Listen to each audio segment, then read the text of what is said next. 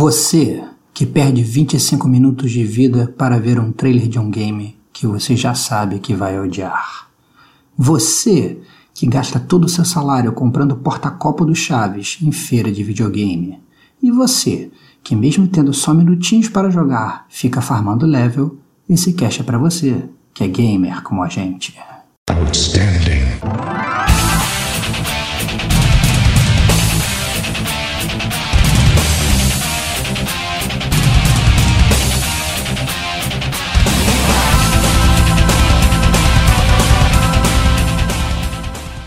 Rodrigo Estevão, Kate Schmidt, Digo Domingues, Hugo Castro, Sérgio Maquihara e Rod Castro.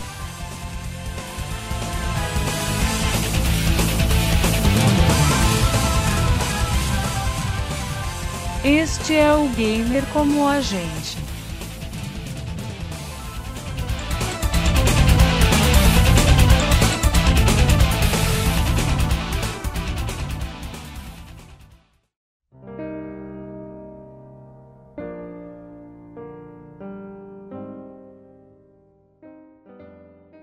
Salve, salve, amigos do Gamer como a gente. Sejam bem-vindos a mais um podcast do podcast favorito de vocês sobre games. Eu sou o Rodrigo Estevão e hoje a gente vai falar sobre a BGS 2019.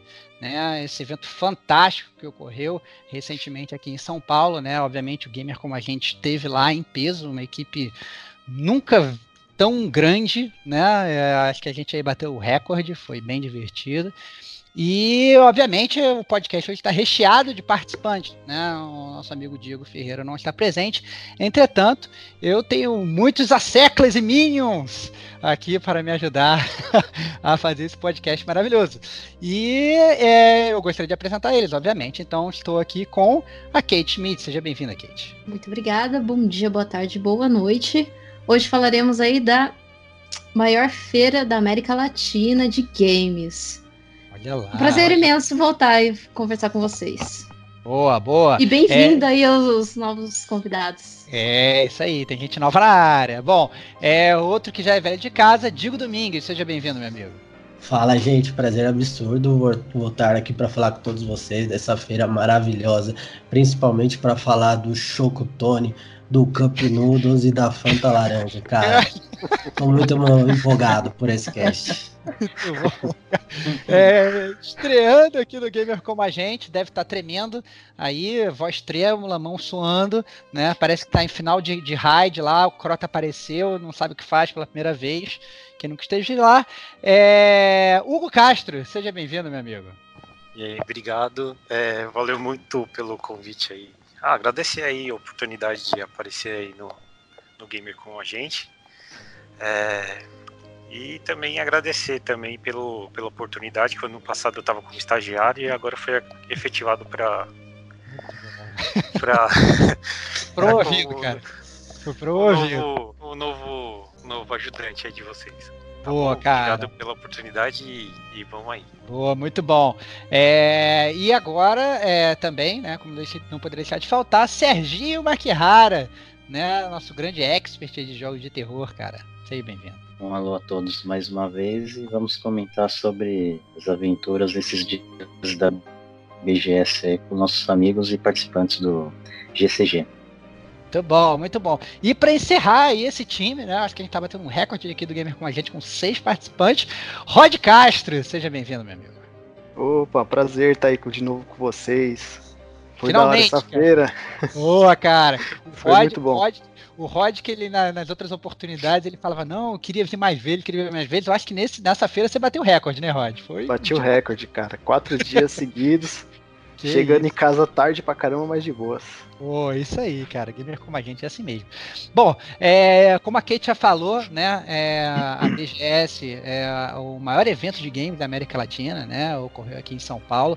Foram aí quatro dias abertos para o público, né? Um dia especial só para a imprensa, que infelizmente foi o único dia que eu consegui ir, né? O trabalho, infelizmente, acabou me deixando super atarefado aí nos outros dias. Depois chegou no final de semana, quando achei que eu fosse conseguir, surgiu uma viagem de, de surpresa, né? Pegadinha do malandro, a trabalho.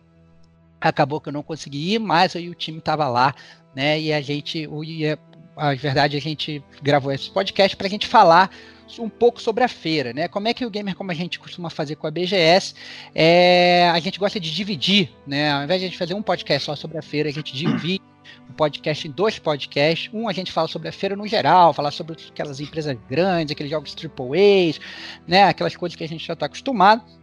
E a gente, na verdade, depois grava um outro podcast só sobre jogos indie. Né? O gamer como a gente é, é, gosta de apoiar a indústria indie, principalmente a indústria indie brasileira, né? Então a, a gente né, a gente dá o palco para eles, né? É, foi muito legal também a área indie esse ano, a gente fez entrevista, né? Várias novidades, mas isso vai ser só na semana que vem, né? A gente começa essa semana falando aí sobre, digamos, talvez os blockbusters aí da, da BGS, né? E eu queria saber um pouco aí sobre as impressões gerais da feira, né? O que, que vocês acharam, né? É, comparando com, com os anos anteriores, né? Acharam pior, é, acharam melhor e tal. Que, como é que foi a impressão inicial de vocês aí? Eu fui, acho que nas duas edições anteriores, e eu já tinha ido, acho que de 2012, 2013, eu não lembro agora. É, cresceu muito a feira. Eu acho que ano passado eu já havia comentado o quanto a feira cresceu, o quanto ela tá bem notória, né? É, inclusive, eu, eu achei bem legal que esse ano tava bem. A, as coisas, os stands eles estavam bem localizados e você conseguia encontrar com maior facilidade os locais, né? Coisa que ano passado eu tive um pouco de dificuldade para isso. Eu só decorei os lugares no terceiro dia, mais ou menos.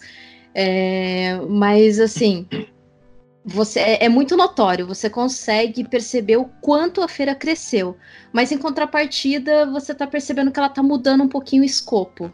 Né? Não, não tá tanto focado em desenvolvedor ou diretor dos jogos, essas coisas, está começando a, a, mudar um pouquinho como a E3 quer mudar no ano que vem a própria feira dela, né? Ela está se baseando bastante em streamers e em influenciadores do meio, porque é o meio pop gamer ali que, que tá rendendo mais, né?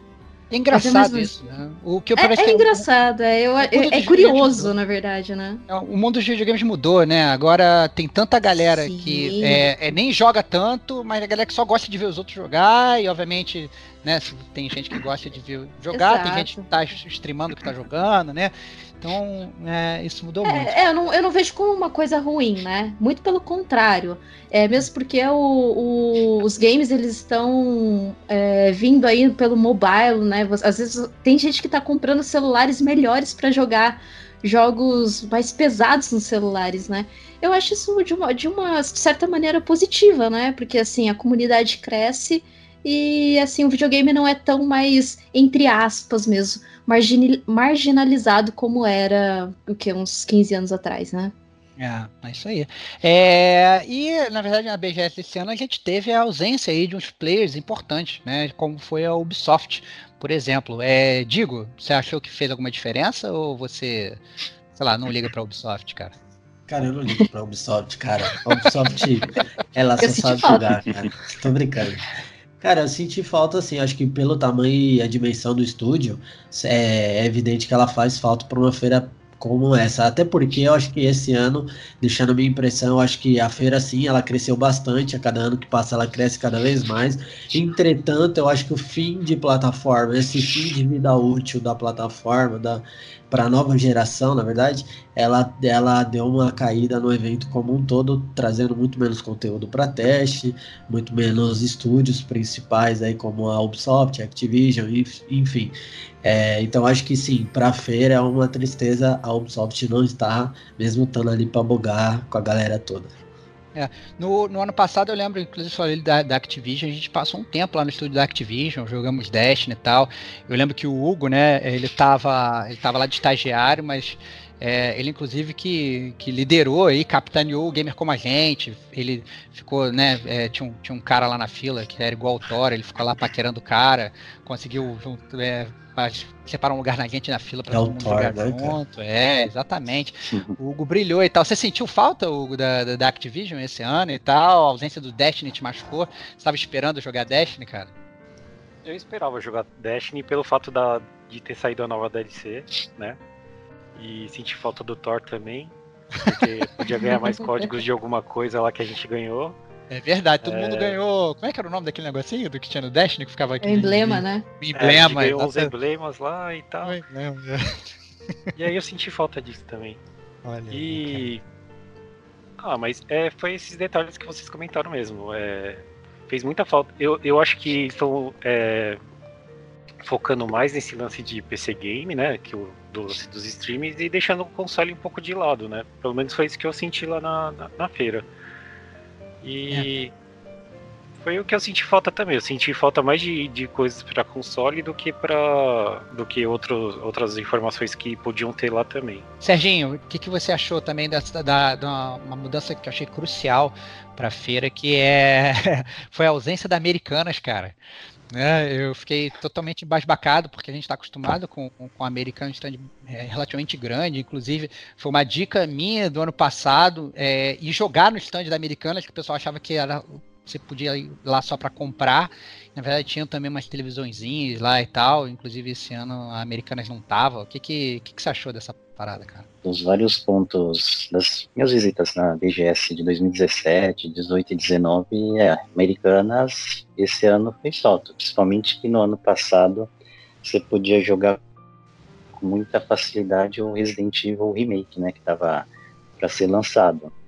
É, bom, eu o resumo que eu posso dar na minha percepção, né? A feira, nesses três anos aí que eu venho participando, eu acho que vem crescendo pouco a pouco e acho que também ausências de algumas desenvolvedoras, estúdios, realmente fazem falta para fãs, né? Por exemplo, vocês comentaram que sentiram falta do stand de é, da desenvolvedora do Destiny né, 2 e 1. É, realmente, mesmo que não tenha alguma coisa muito nova ou saída do forno, mas esse caso tinha uma DLC, é, eu acho que deixa os fãs na mão, né? Porque é um nicho bem grande e faz falta. É, o que, que, eu também poderia falar de ponto positivo que eu gostei? Diferente de 2017, que eu não reparei, que eu fui apenas um dia, e o ano passado a gente não teve a presença, foi o stand da Nintendo, que eu achei um stand muito legal para se jogar e sem muito estresse, para testar vários jogos e títulos à vontade. Verdade, a Nintendo realmente, a gente sempre cobrava isso, né? É, pode olhar todos os podcasts sobre a BGS que a gente fez, a gente sempre reclamava que a Nintendo não estava presente pela primeira vez né, a, a Nintendo veio com um stand realmente poderoso, inclusive, era um stand bastante grande e com muitas opções de jogos, né? A gente vai falar um pouco mais adiante. É, Rod, você como grande é, comprador do gamer como a gente, né? No, na, na, BGS passada, inclusive, você é, saiu com a sua mochila do Resident Evil causando inveja aos olhos de Serginho Makihara, né? É, brilhantando. É, eu queria saber se o que, que você achou de, dessa época, de, de, dessa BGS nova, se tinha muita coisa boa para comprar, você chegou a comprar alguma coisa nova. Eu sei que a galera aqui, né, comprou microfone para gravar podcast, isso eu achei maneiro. É, então, o Kate comprou, Digo comprou, a galera tá, tá, tá, investindo no podcast. E eu queria saber, cara, o que, que, que você viu lá de novo, cara? Quais foram suas impressões aí comparando? Você que teve essa mudança aí radical, que na, no ano passado só conseguiu em um dia, mas esse ano ganhou aí talvez a medalha de, player mais frequente do Gamer Como a Gente na BGS. Ah, eu achei, achei bom assim a entrada de empresas é, determinadas para questão de microfone, fones de ouvido. Dessa vez eles entraram e realmente colocaram lá para venda, para teste. E deu uma boa abordagem lá pra galera. Principalmente pra gente, né? Que eles ganharam bastante em cima do pessoal. Questão é. de, de produto, eu achei que tava a mesma coisa do ano passado. Não teve muita novidade. Também não tem muito lançamento, né, para esse, pra esse ano. Então não teve muita coisa assim pra, pra divulgar lá como acessórios novos. A, a Riachuelo também, que, que também era presença constante na, na, na BGS, nos anteriores não estava lá. Ao contrário da Piticas, que está sempre lá, apesar do pessoal esquecer que ela, que ela vai. É, ela, é, só que ela... dessa vez a Piticas fez um belo de um merchandising lá, né, cara? Que um colocou um puta de um, de um estúdio lá dentro, né? Que tinha entrada e saída certinho para você, era tudo fechado só podia ver quem realmente entrasse dentro do stand. Foi bem bacana. Era um puto estúdio vazio, cara. Sensacional. É, é, que ela não focou coisa. só em roupa, eu acho que esse ano, né? Ela, ela puxou ali um pouco de colecionáveis, né? Eu vi que tinha alguns bonequinhos ali do Pokémon e até que eles estavam num preço, não vou dizer justo, mas um preço ok, pelo que normalmente, por ser importado, né? E o que normalmente o pessoal paga. É, Olha, eu fico que eu posso complementar aí, né, de parte de vendas aí que acho que ficou faltando eu responder ao Stevox é que roupas, tudo quanto é itens geeks você encontrava lá. É, um ponto que eu vou chamar atenção vai sobre microfones, que a gente fez um upgrade geral aqui no nosso GCG da vida, né? E também havia disponibilidade boa de fones, né, de ouvidos, headsets. É, a gente visitou alguns stands durante os dias é, de questão de atendimento. A gente achou muito legal, o pessoal super simpático, atencioso, com boa vontade, mas eu acho que um ponto que faltou é o pessoal explicar especificações técnicas e compatibilidades básicas né, de que fones isso, de ouvidos o wireless que. O cara fez a reclamação ao vivo, cara. É, mas é isso aí, cara. Gamer como a gente tá aí pra ajudar o amigo gamer, cara. Cara, eu tenho um comentário sobre isso. O, o Serginho Makihara, que aqui está, ele demorou cinco dias pra comprar um fone. Ele saiu em questão de fone com uma Ferrari de lá, cara. Olha lá, cara. E ele demorou cinco dias porque ele precisou pensar, ele precisou subir a Serra de Santos cinco vezes. com uma side quest, level 99. Mas ele é guerreiro, cara. Ele conseguiu. Tenho muito Parabéns. orgulho, Serginho. Ah, mas Parabéns. aí eu também aproveitei o passeio e o ambiente, né? Ô, ô Serginho, você, aquele bonequinho lá do Dark Souls, você tava pesquisando lá, tava lá namorando, você acabou comprando ou ficou só namorando o vendedor mesmo? Olha, você viu ao vivo que o boneco reservado lá do Dark Knight passou das sete da noite, a gente voltou lá, o cliente que tinha reservado já tinha fugido da feira para não ser furtado por nós, né?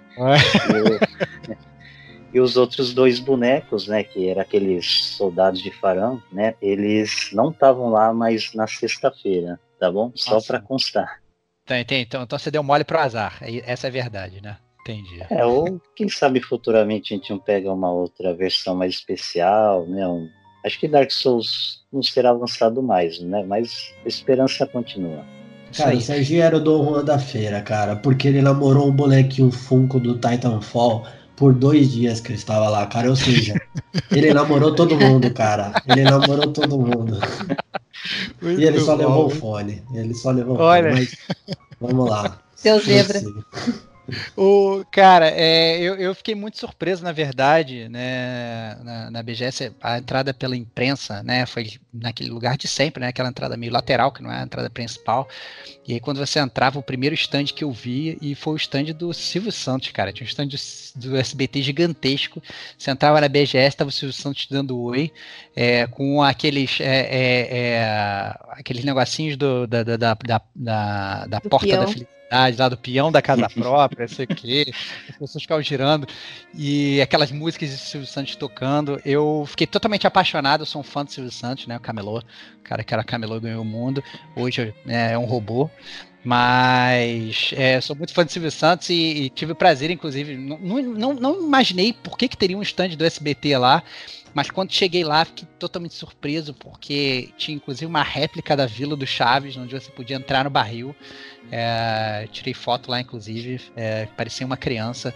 E depois gastei todo o meu dinheiro que eu estava guardando para jogar com jogos, eu, eu gastei para comprar, tipo, almofada do Chaves, é, porta-copo do Chaves, jogo americano do Chaves. Eu voltei, eu voltei totalmente com coisas de Chaves, Chapolin, quadrinhos e tal, não sei o que. E tudo que eu poderia gastar com games, eu acabei que não, não gastei, porque eu fui totalmente pego de surpresa por uma loja do SBT. Eu achei isso muito curioso né? É, inclusive dei parabéns para ele, falei, pô, parabéns por estarem aqui e tal. Fiquei trocando ideia lá um tempinho.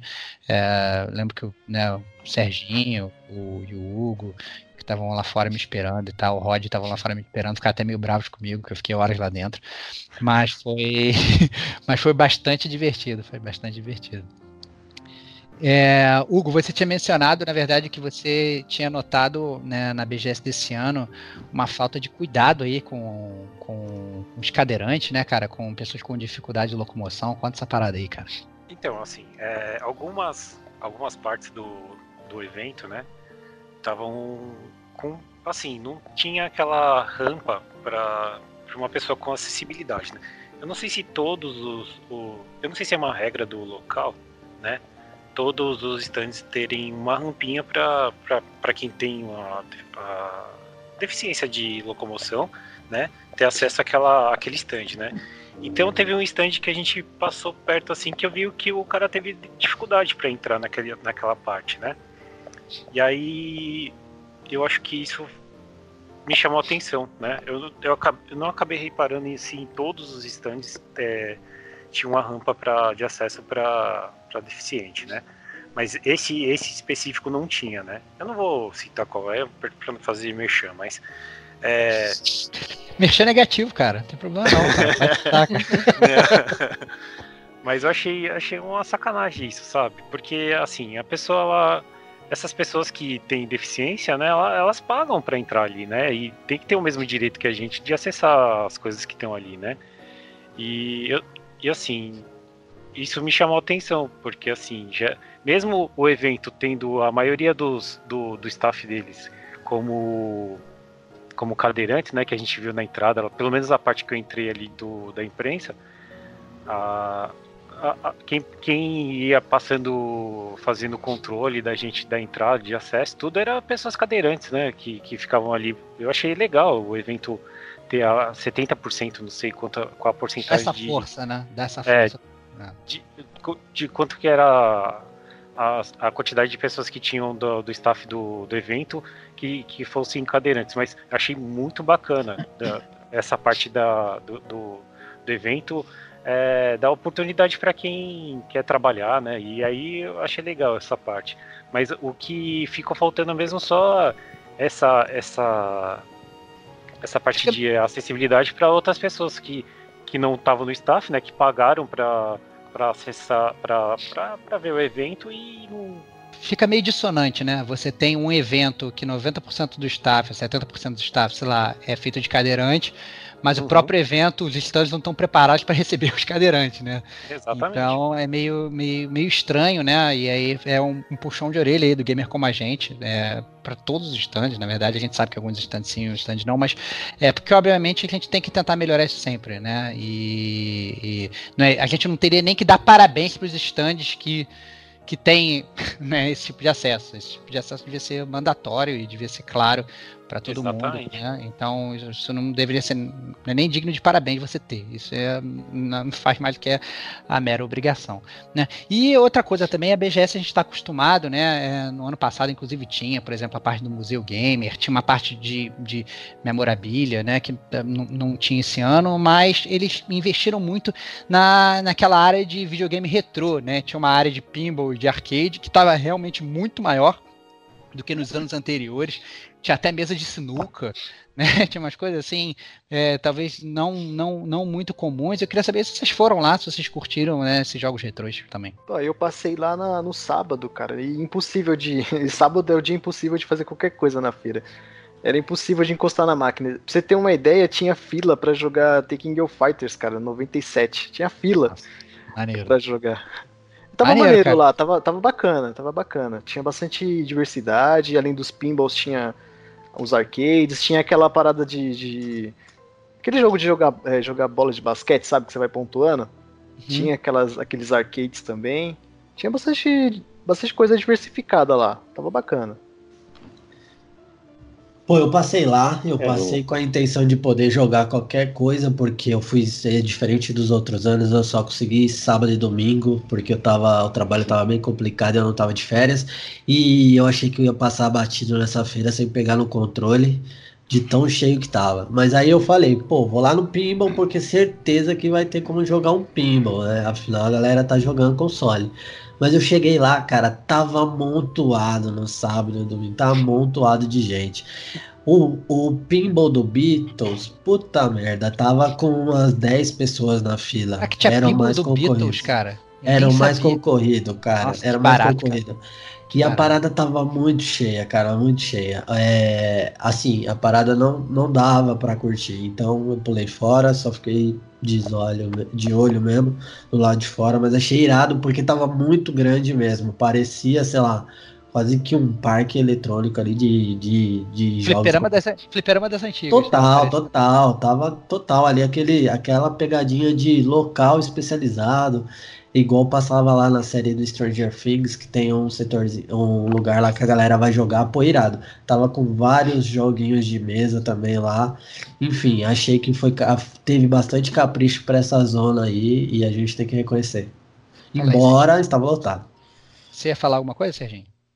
Ah, então, eu ia falar que tava tão cheio de gente, parecia a época que tinha aquelas playlands nos shoppings de São Paulo e estava com liberado jogo gratuito para todo mundo, máquinas de pinball, simuladores de corrida, shooters, jogos de luta, aqueles jogos também de você dar uma pancada em um pino para testar tua força ali. Perfeito. Você pegava uma boa filinha, uma boa espera para treinar ali e brincar um pouquinho. Eu consegui jogar, eu consegui, eu fui na quarta-feira, é, eu cheguei um pouquinho tarde, mas eu passei ali, por incrível que pareça, tava relativamente vazio.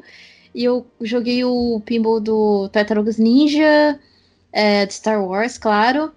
E o que eu achei bem bacana, nos outros dias que eu passei ali, eu vi muito pai e mãe levando o filho para jogar Ai. pinball. Maneiro. Porque hoje em dia é, é, difícil, né, você encontrar essas máquinas. É, tem algumas, claro, em shoppings e tudo mais, mas você não vê, assim, crianças, você vê pessoas da nossa idade jogando pinball, né? É, mas eu achei bem bacana isso, o, o, pai lá mostrando pro filho, sabe? E aí isso me remeteu a uma lembrança tão boa que foi meu pai me mostrando a, mostrando como jogava pinball também. Então foi bem bacana. Ainda mais que ele estava perto ali da, do stand do Fortnite, né? E ali o Fortnite é muito forte com, com criança, com adolescente. É, eu, eu, eu, também fiz a mesma, o mesmo esquema que a, que a Kate, né? Eu, eu fui na, na quarta-feira, cheguei um pouco cedo e eu vi aquela maravilha. Eu me senti no paraíso quando eu vi aquilo. E aí eu comecei a jogar o de. Comecei a jogar o pinball do, do Deadpool, joguei o pinball do Metallica, joguei pinball do. que mais? É, joguei na máquina do Cadillac Dinossauro também. Eu falei, nossa, hum. velho, essa máquina tá aqui. Eu falei, eu vou jogar isso aqui. Aí comecei a jogar com um cara lá que eu nem conhecia. a gente ficou jogando lá. E aí joguei uma outro de tambor, aquele tambor japonês também, lá muito louco também. que mais que tinha naquela varela? Cara, eu, eu sei que eu achei que lugar um fantástico. Porque é aquilo que a Kate falou, é, era um local assim que que. Você voltava no tempo ali, né? Cara? Voltava no tempo, Sim. cara. E, nossa, era muito louco. Você lembrava de quando deixava dinheiro do, do pão lá para comprar ficha. Nossa, cara, foi maravilha aquilo ali. É, e foi isso, assim, no geral, né? É, acho que a BGS, é, obviamente a gente não comentou, mas a BGS, como, como a Kit falou, teve uma, uma, presença forte de, de PC, né? E a gente tinha, né? É, tinha aqueles estandes clássicos gigantescos de, de Logitech, de Razer, Razer. de é, né, Asus, cacete é. 4, né? Aquele, assim, a gente já tá Eu, eu não lembro se, se no anterior teve a, a Corsair, né? Corsair, Corsair.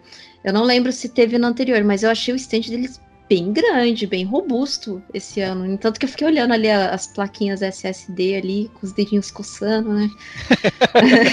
é que é engraçado. Uma. A gente, a gente sempre costuma, na verdade, dividir, né? Quem é PC gamer, quem é console gamer. Mas a verdade é que é, é, tem, por mais que eu acho que talvez a maior parte dos vídeos do gamer como a gente sejam gamers de console, a gente tem muita gente que, que joga no PC aqui, né? É, eu jogo muito pouco, mas a Kate, por exemplo, eu sei que joga, né? Então é, mas tem uma galera aí que joga. E, obviamente, se você né, der um passo para trás e olhar no Brasil inteiro, tem muita gente que joga. Então, é, quando a gente vai para esses eventos, ao mesmo tempo você tem, na verdade, esse, é, essa batalha ali entre as pessoas que jogam só no console, as pessoas que jogam só no PC, e você vê que esses estantes são sempre muito cheios, e tem sempre muita gente jogando, né? Mostrando que os PC gamers também estão aí, né? Longe, longe de nós dizer que eles não existem, né? Pelo contrário, são gamers como a gente, como a gente. Nossa, são gamers como a gente, como a gente, é maravilhoso. é. Teve um stand gamer lá de PC Gamer que tava com um simulador de corrida muito da hora, cara. Tive a oportunidade de testar lá e foi o único que eu vi. Tava muito bom lá, cara. Eu gostei uhum. bastante do stand dele. Só que era bem focado a Counter-Strike, né? PC Game. E esse jogo, no caso, era o Project Car 2, também voltado para mostrar o desempenho da placa de vídeo né, do, da, da, empresa e o cockpit, que era aquele que você sente ele ele simula ali toda a vibração do carro. Achei bacana. Na, na realidade virtual, lógico, né? Que maneiro. É, e aí, então, agora que a gente pode migrar, na verdade, digamos, para os estúdios maiores, para as atrações principais, né? É, a Kate até comentou, né, que teve uma mudança grande na, na, na BGS desse ano, que a gente teve uma presença muito forte né, de YouTube Gaming, de Facebook Gaming. Como é que você viu esses stands, Kate? Eu lembro que é, teve, tinha uma, uma parte do YouTube Gaming, né, que era de, literalmente um stand gigantesco, né, era até alto assim, né, você olhava e tal, não sei o quê. E tinha até, até uma parte que rolava umas entrevistas é, como se fossem umas, umas, mini entrevistas, mas você mal tinha espaço para a galera ficar vendo, né? Ficava, é, não tinha cadeira, não tinha nada, você ficava meio que em pé vendo as pessoas darem entrevista, que eu achei até meio estranho, né? Que era um lugar meio que virado para a parede e tal. Era pequeno, né? Era pequeno, era, é, justamente, é, era um stand, um stand estranho, mas o lugar para entrevista era um stand, era um lugar pequenininho, assim, no meio. Eu achei meio, meio mal localizado e tal. Na hora me deu uma, uma, uma uma vergonha alheia, que quando eu passei por ali, tava, acho que era o Charles Martinet que estava ali, que era o dublador do Mario, não sei, mas é, é, ele estava meio que falando ali e, e meio que tinha três gatos pingados vendo e tinha um cara meio que fazendo uma tradução simultânea e tava um lixo a tradução simultânea. É horrível, sa... né? É, não, eu, eu, saí, eu saí dali meio que correndo porque ficou uma vergonha ali muito grande e tal. Mas eu queria saber, Kate, o que você achou dessa, dessa parte aí de, de, de, de YouTube Game, de streaming e tal, essa tendência nova aí, que já não é mais tendência, né? É a realidade do game é realidade. É, o YouTube Gaming, ele esteve presente ali na BGS com um stand bem grande, né? Ele ocupava ali quase que, que um corredor completo, assim, né? E, mas eu achei o stand dele bem fraquinho, sabe? É, ele, ele era mais focado em ativações mesmo, né? Mas ativações não tanto com brindes, mas ativações com, com o próprio público mesmo que, que gosta do, dos influenciadores que usam esse tipo de plataforma. Porque o que tá vindo aí, a Twitch tá muito forte como plataforma de streaming. A, a Mixer aí, que é, que é da Microsoft, ela não estava presente na BGS, mas ela tá começando a angariar aí bastante é, público, né, para assistir os seus, os seus streamers. E daí o que eu senti ali é que, pelo menos o YouTube, ele focou mais em mostrar ele como uma plataforma de streaming para você assistir o seu, o seu jogo favorito, do que realmente ele ter uma interação com players, sabe? É, é muito mais para aquele pessoal que gosta de assistir, né? E que, que, que é o público deles. E, e, ali na Twitch tinha mais os influenciadores, né? O, o, pessoal que, que faz o streaming. E teve também o, acho que meet and greet lá na Intel, né? Apesar da Intel não ser uma plataforma de streaming, ele trouxe alguns influenciadores do, do meio do YouTube, do meio da, da Twitch, e estava fazendo alguns meet and greets ali. Mas o que eu pude ver, é, Facebook Gaming era muito mais. fazia muito mais barulho, para ser sincera, né? É, tinha ali, eu tava tendo, não tava tendo campeonato, tava tendo mais demonstrações mesmo de jogos e bastante ativação. É, ativação bem mais dinâmica do que o YouTube Gaming. YouTube Gaming era só mesmo uma, uma, não digo uma fachada, mas era uma estrutura que, que tinha ali o, pessoal que fazia assim, de hora em hora, fazia essas entrevistas que você falou, só que eu achei bem ruim a localidade dessas entrevistas. Você só sabia os horários da entrevista se você tivesse o aplicativo da BGS ou se você acompanhasse mesmo pela plataforma do YouTube Gaming. O que eu acho que não é tão, tão assim, famoso aqui no Brasil, né? Que é. o pessoal acompanha muito mais pelo Facebook, eu acho. Até porque, na verdade, a BGS, inclusive, eles davam quando você entrava uma revistinha, né? Um guia oficial e tal, não sei o quê. E quando você tentava acompanhar as entrevistas por aquela revistinha, você se fudia, porque os horários estavam todos errados, tinha ah. pessoa que falava que ia num dia e que ia no outro, né? Tinha. É, tava realmente muito confuso essa parte. É, então, os caras davam, digamos, um informativo quando você entrava na, na na feira que meio que não servia de nada, assim, né? Servia, sei lá, você via dar um geral. Mas, ah. É, é, é, é, servia pra abanar, é verdade. é verdade. É que no final de semana tava bem quente. É. é mas é, é, eu lembro que quando eu, quando eu cheguei lá, eu, eu gosto sempre quando chegar antes até de entrar e experimentar, eu gosto de dar uma andada geral para dar uma olhada e ver os estandes. E logo assim no, no canto da direita, meio, meio escondido, menor até do que eu achei que fosse estar, tá, tava o stand da Warner, né, que trouxe alguns jogos meio, meio polêmicos, né, como foi o Project Resistance, que é um novo jogo do, do, do, Resident Evil, só que é um jogo meio estranho, né? Que é um jogo meio multiplayer e tal. É, a gente até chegou a jogar isso em grupo no Gamer Como a Gente, mas a gente não jogou no stand da, da Warner, jogamos em outro stand. Mas é, o é, que, que vocês acharam do stand da Warner? É, tinha bastante, bastante Mortal Kombat também, né? Tinha acho que sei lá, cinco, seis consoles lá rodando Verdade. Mortal Kombat lá, aquele. É, um, era, é, um, um X1, na verdade, né? E era engraçado, né? Porque na verdade eram mini televisõezinhas e tinha lugar até para você sentar, assim, não era. Sim, tudo bem agradável, assim, para você sentar e realmente jogar ali com o pessoal. Tava tendo. Teve também no final de semana, também teve o o campeonato né, de Mortal Kombat. Teve no sábado a preliminar, depois a, as finais no domingo. Foi bem voltado aí, foi a Warner que patrocinou esse campeonato. É, tinha também o, FIFA 20, como pode deixar de faltar, né? É, tava, acho que se não tava em, tava com certeza em uns dois ou três stands da feira toda, né? O FIFA sempre tendo uma presença grande. Tinha o, também no stand da Warner o Plants vs Zombies e tinha o Monster Hunter Iceborne, né? Que eu já tinha visto que ia lançar, mas foi a, a primeira vez que eu fui parar para realmente dar uma olhada, ver como é que tinha, que, que tinha mudado e tal. Achei até interessante, me deu até vontade de pegar o jogo de novo. A Ubisoft, eu acredito que ela veio com o stand da Warner, não foi isso? Alguma coisa assim? É, eu, eu, acho que a, que a Ubisoft ela não investiu tanto em vir aqui na BGS, porque já gastou bastante ali com a E3, com, a, com aquela feira bem grande que tem na, em Los Angeles PAX, West PAX, é isso? Uhum. E Tokyo Game Show. Então acho que eles não focaram tanto a, a BGS, porque também não tinha nenhum. Tudo bem, tinha, teve o Ghost Recon uh, Breakpoint, mas eu acredito que, assim, não, não é, foi pra tão... Aquela galera, tá, pra aquela galera que tava querendo só um stand da Ubisoft gigantesco, né, realmente ficou... Com lojinha.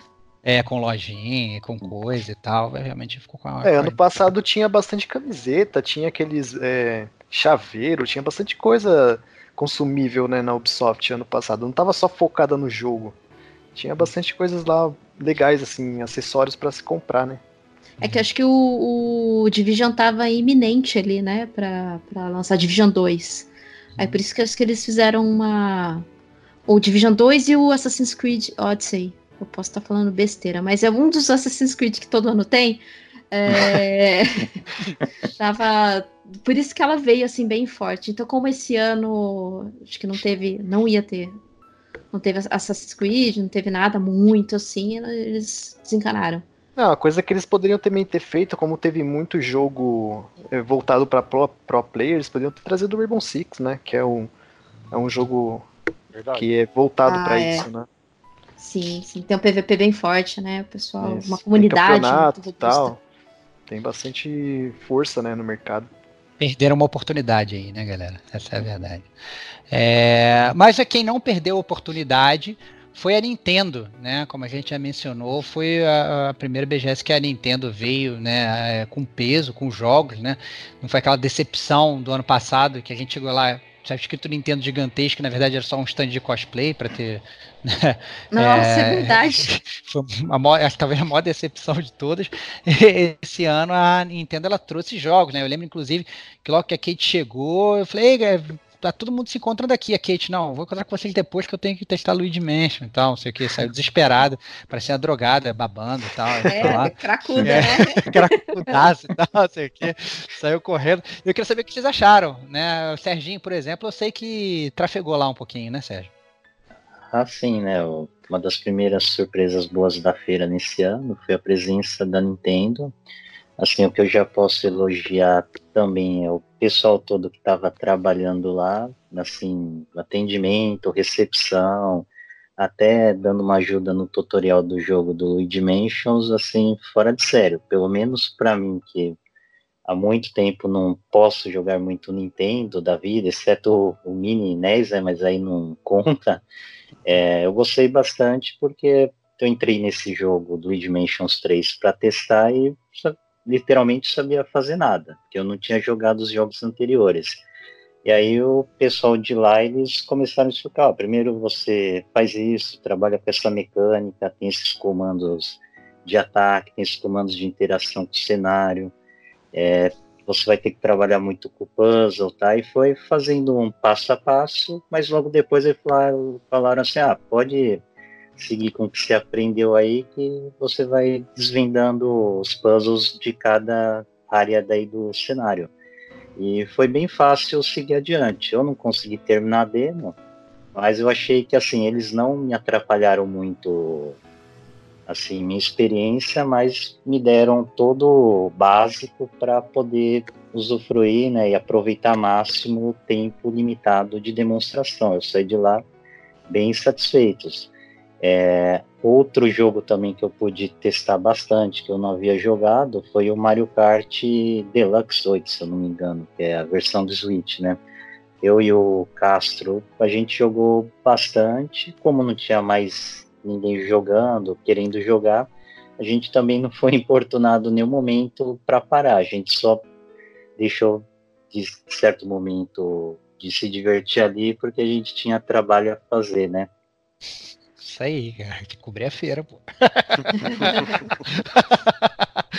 é, quem mais foi além de vocês lá no, no da Nintendo? Não, eu tive um contato bom também com a Nintendo lá, que nem o Serginho mencionou, tá? A gente conseguiu jogar o Mario, tinha bastante é, diversidade de jogos, né?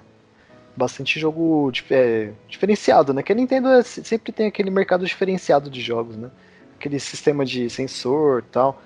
Eu gostei bastante do Luigi Mansion, eu nunca tinha tido é, nenhuma experiência no Nintendo Switch, foi minha primeira vez que eu peguei ali para jogar e achei bacana, bem, bem intuitivo, bacana, o cenário bonito, naquele esquema de, de, de cartunado, né, de sei, é, entre aspas, voltado para o público criança, mas que criança não tem nada, né? Só tinha gente velha testando, não tinha ninguém, nenhuma pessoa nova ali na fila. Achei bacana o stand da Nintendo. Também tinha um esqueminha para tirar foto lá também com fundo do Pokémon, se eu não me engano. Também achei da hora aquilo ali. Eu, eu até pensei em tirar com a minha filha no sábado, né? Mas a fila tava imensa. Acabou que, como eu tava criança, não, não tem como você fazer isso, não. Dá mais criança de cola. Difícil, né?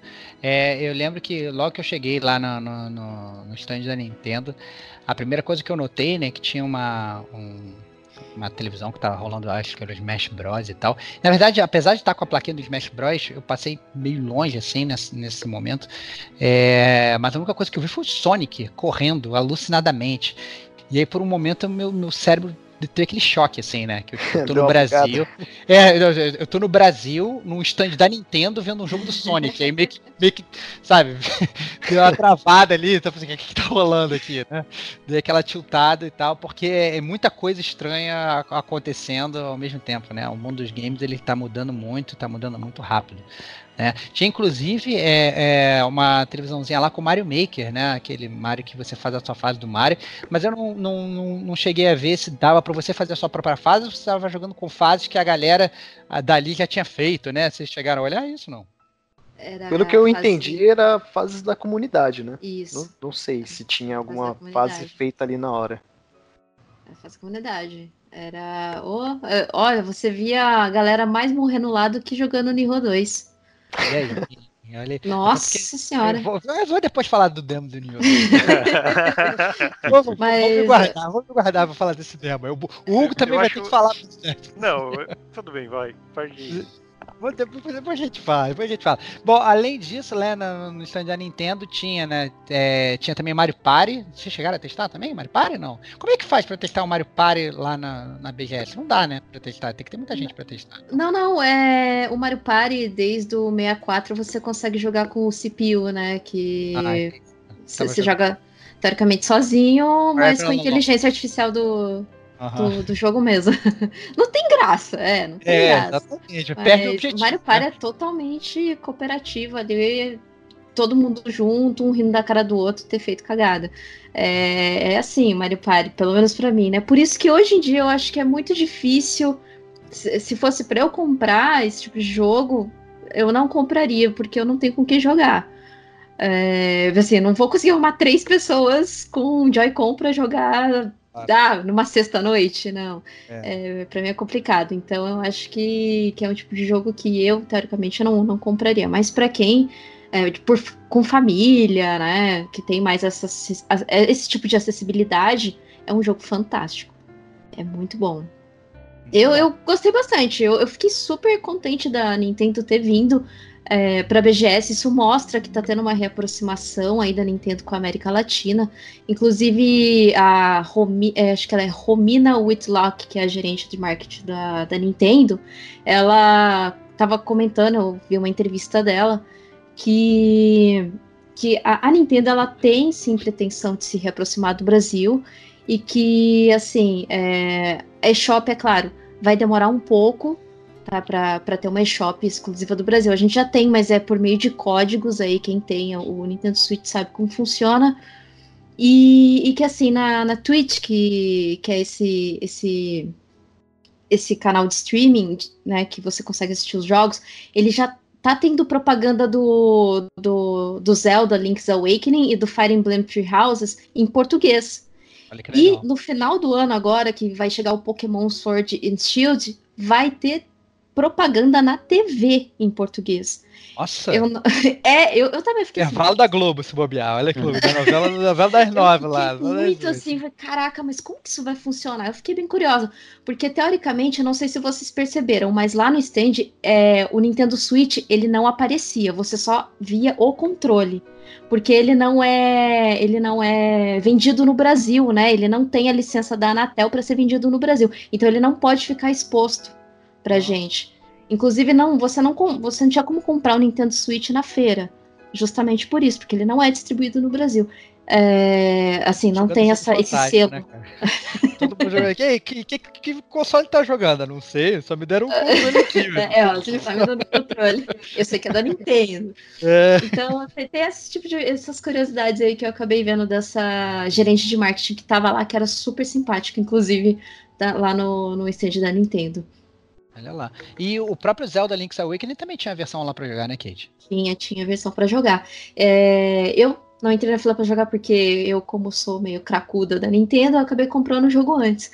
Mas, mas eu, eu, testei o Luigi Mansion, eu achei super legal. Eu já tinha jogado ele no 3DS. O, inclusive, o do 3DS é o 2, né? Foi lançado, acho que uns dois meses atrás, o primeiro, que era exclusivo do GameCube. Ele foi lançado no 3DS. Não joguei no 3DS porque eu já não tenho mais. Mas a mecânica continua a mesma. É, os, os, puzzles continuam da mesma forma, assim, só que ele tá muito bonito. Eu só achei meio esquisito os controles que eles estavam meio Tipo, ah, o pra cima, a lanterna pra cima era pra baixo, tava meio trocada. Tava invertido, né? Tava, tava invertido. invertido analógico. É, e saindo da Nintendo, acho que a gente pode migrar para outra gigante, né? Que é a Microsoft. Tava aquele, aquele, com aquele stand da Xbox gigantesco, verde, lá no meio da feira. É, super é, é convidativo. Inclusive, achei que o stand da Microsoft estava realmente muito, muito bom, com várias dinâmicas. Inclusive, botava as pessoas para é, receber uma chuva de gosma verde, a pessoa sair de lá toda cagada e tal. fiquei, fiquei, dando, fiquei dando várias redadas de outros gamers lá que estavam saindo de lá todos cagados e tal. É, eu queria saber do Digo, o que, que você achou, cara, do, do, do stand da Microsoft? Pô, achei que o stand estava bem bonito, de verdade. Eu acho que foi um. A gente fez questão até de reforçar bastante isso lá na página do Facebook do Gamer Como a Gente. Mas de fato, para mim, foi o stand mais caprichado ali de toda a feira, não só pelo design, mas como você falou um pouco, a participação, tinha sorteio o tempo todo, a, a, a estação estava bastante recheada de opções de teste e estava bem maneiro. Eu tive o prazer de estrear minha jogabilidade na feira no domingo, sábado foi impossível. Comecei ali no Xbox testando Borderlands 3.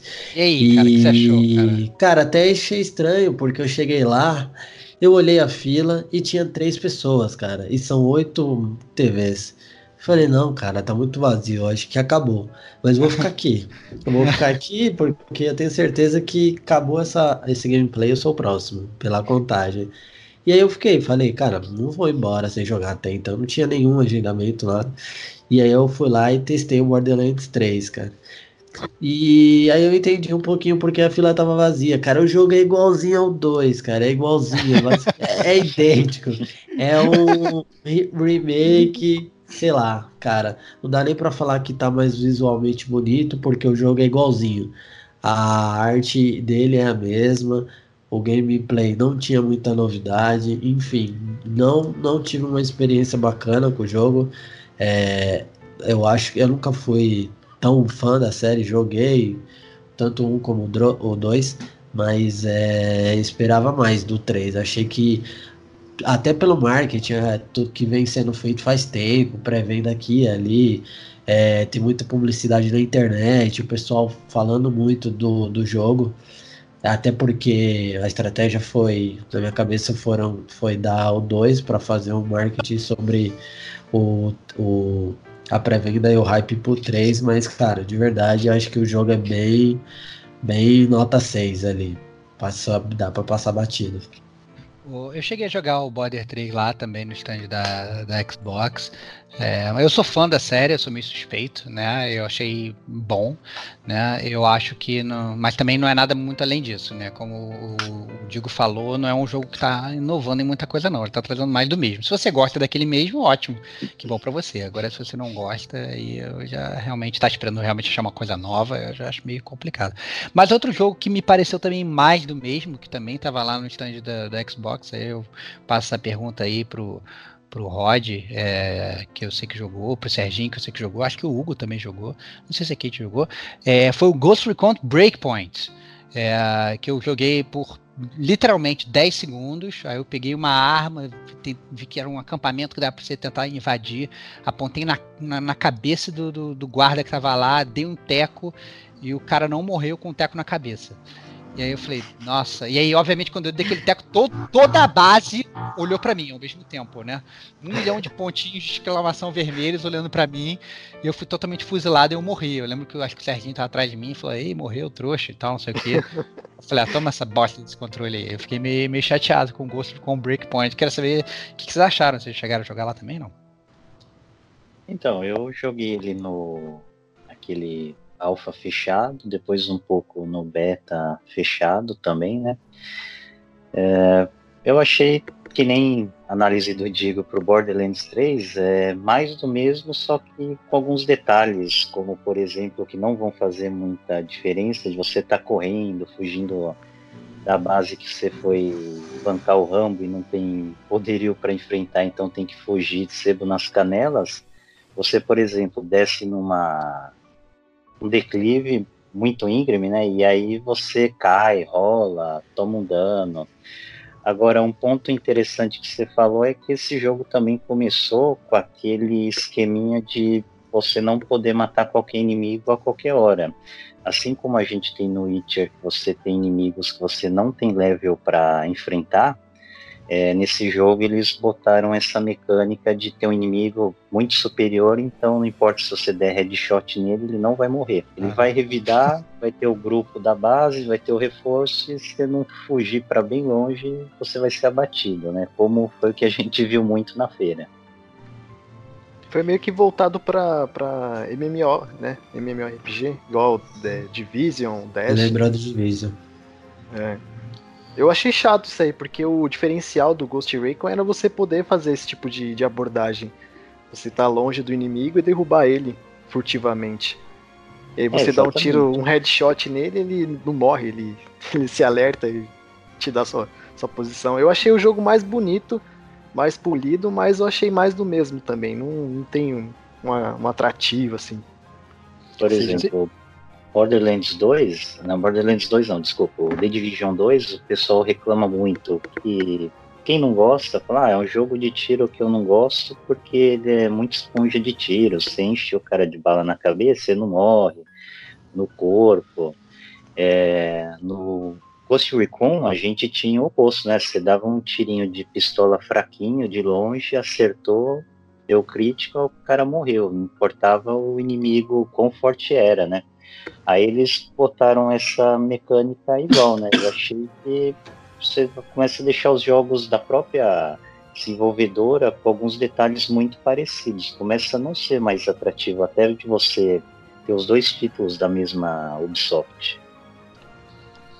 É, tinha, é, saindo do, do Ghost Recon, tinha lá na, no stand da Microsoft o jogo do Dragon Ball RPG, né, que é o Dragon Ball Kakaroto lá, é, que me pegou de surpresa, né? Já, obviamente já sabia que ia lançar e tal, mas eu não estava esperando que ia ter um, um, demo jogável e até profundo. Achei o jogo bem bonito, inclusive, é, para quem é fã de Dragon Ball, eu acho que é tipo imperdível, né? E foge um, um pouco daquela temática que a gente está acostumado é, de Dragon Ball, só ter jogo de luta, né? Tipo Dragon Ball, Budokai, aquelas coisas e tal.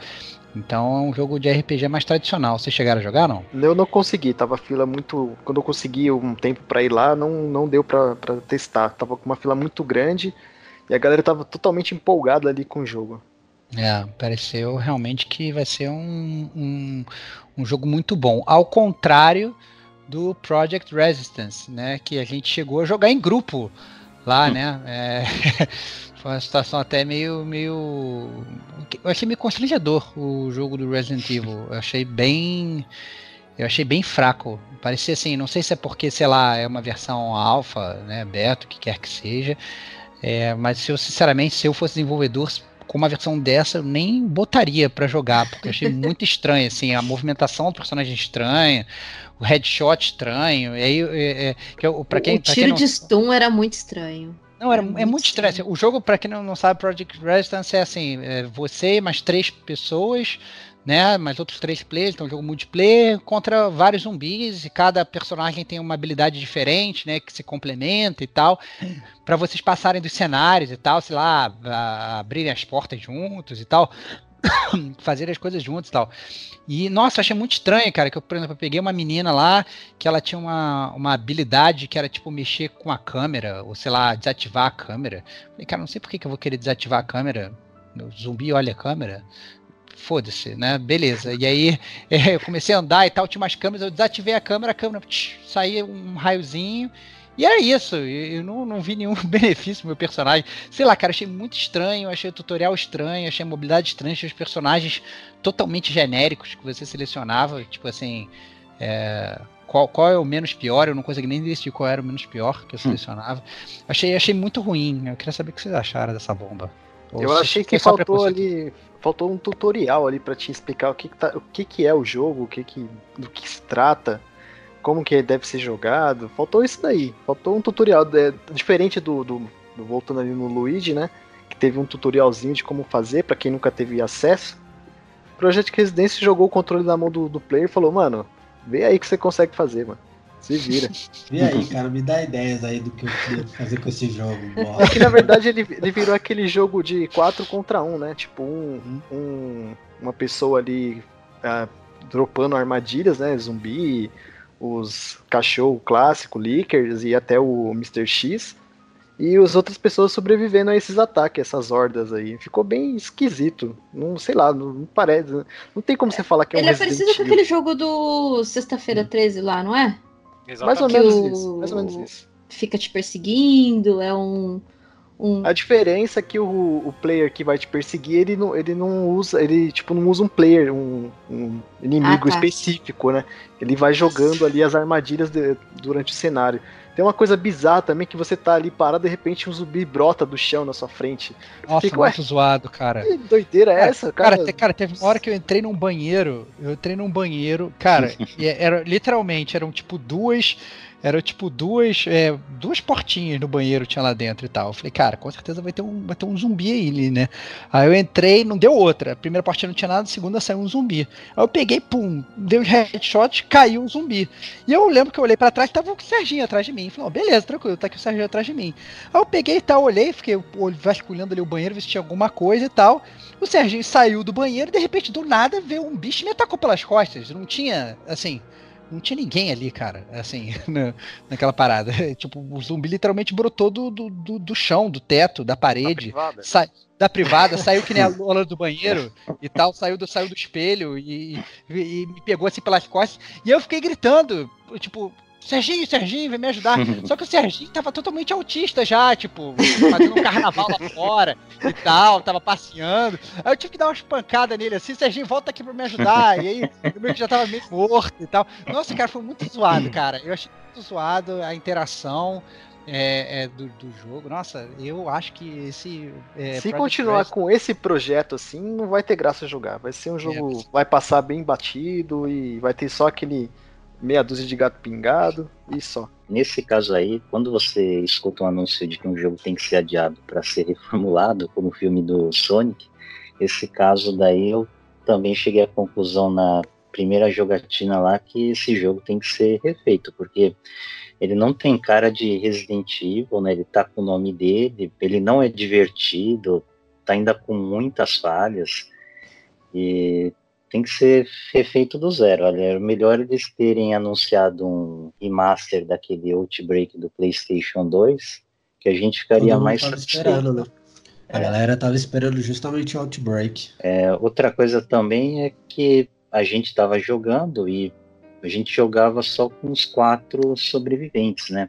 Não tinha o quinto Mastermind lá, né? Que seria o player que ia começar a fazer os zumbis aparecerem, as armadilhas, as metralhadoras. Sim. Eu acho que esse quinto jogador tava com alguém da Microsoft lá, algum. É, isso que eu ia falar também. Não, não hum, pode ah, ser. Tá cara. muito ruim. É, pra, pra, mim era, pra mim era controlado pelo, pelo CPU, era, era o computador programado mesmo pra, tipo, ficar soltando as armadilhas, só que era muito zoado. Até porque se essas armadilhas forem realmente assim, Tipo assim, ah não, ó, eu vou soltar um zumbi no banheiro e vai cair um zumbi na cabeça do player. Nossa, é muito zoado. É muito zoado mesmo, entendeu? Porque não, não, não tem a menor estratégia, entendeu? vou começar. Tá, vai estar, tá o, sei lá, o Serginho andando num corredor, vou começar a soltar líquido na cabeça dele até ele morrer. Entendeu? Então, assim, não tem. É, é desnivelado é, isso. Né? Muito desnivelado. Assim, é, realmente parecia que era um jogo muito zoado. Muito zoado mesmo. É, achei, elucidando achei... o que aconteceu quando a gente jogou juntos, a gente tava tipo numa garagem zoada, a gente entrou num, num local né, parecia um laboratório, alguma coisa do tipo. Aí tinha uma portinha que a gente, depois de abrir, podia fechar, né? A gente fechou aquela porta, mas aí, pô, os bichos tinham que arrombar a porta por algum dos outros acessos ou pela porta que a gente acabou de fechar e lacrar, mas os bichos brotavam de lá de dentro, né? Era, é, não, não tem graça é. isso daí. Fora que, na verdade, assim, é, foi outro jogo, né, que, que é que realmente faltou, um, como, como falou o Rod aí, faltou um tutorial bom para o jogo, para gente, a gente até entender como é que funcionava, porque volta e meia você tava andando assim, de repente parecia uma contagem regressiva. Fala, Caraca, fudeu, o que tá acontecendo? Faltam 10 segundos para acontecer uma parada absurda. E aí, de repente, do nada a contagem desaparecia. Eu acho que alguém fez alguma coisa que deveria ter feito, né? Mas não, mas não falava o que, que você tinha que fazer exatamente, entendeu? Só simplesmente aparecia uma contagem. Você não tinha muito. É, é, objetivo. Nossa, achei muito estranho, cara. Achei bem zoado, assim. É... muito, muito, muito ruim. É, outro jogo que tinha também na, na, na Microsoft, lá na, no stand da Xbox, era o Bleeding Edge, da Ninja Theory, né? A Ninja Theory que fez é, o DMC, né? Aquela versão nova do Devil May Cry, que fez o Hellblade, que a, que a Kate ama e tal. Ele trouxe aí esse, jogo, esse jogo aí, que era um, é, é um jogo de, de, de 4 contra 4, assim, terceira pessoa. E os personagens têm umas habilidades, assim, muito, tipo, singulares, assim, eles, tipo, jogam os mísseis, né, os poderes de congelamento, é um combate que é um combate não muito não muito usual, assim. Eu não tive a oportunidade de jogar, mas eu fiquei vendo assim por cima do ombro assim, as outras pessoas jogarem e pareceu bem divertido, assim, bem dinâmico e bem team player, assim. Você tinha que ter uma equipe bem organizada para poder ganhar. Vocês chegaram a dar uma olhada, não? Ah, eu achei parecido com o Overwatch, né? É, e os personagens são, são interessantes. E assim, o modo de batalha também eu achei bem interessante. O estilo de luta, né, que é parecido com o do Overwatch. Eu fiquei jogando bem pouco, assim, porque eu vi os meninos atrás de mim, então eu só entrei na fila, joguei 5 minutos e saí. Mas Entendi. o pouco que eu joguei, eu achei interessante o jogo. Foi, foi empolgante, foi, foi legal. Outro, outro jogo, e esse na verdade foi, acho que o primeiro jogo que eu joguei na BGS, né? Eu entrei, eu fui no stand da Microsoft e, e aí tinham várias televisões, várias não, né? Umas três ou quatro televisões com Ori and the Will of Wisps, né, que é a continuação do Ori and the Blind Forest, e tava vazio. Falei, caraca, mas é assim mesmo, tá dando sopa e tal. E eu peguei, eu joguei o jogo, né, e aí já era de se esperar, o jogo é maravilhoso.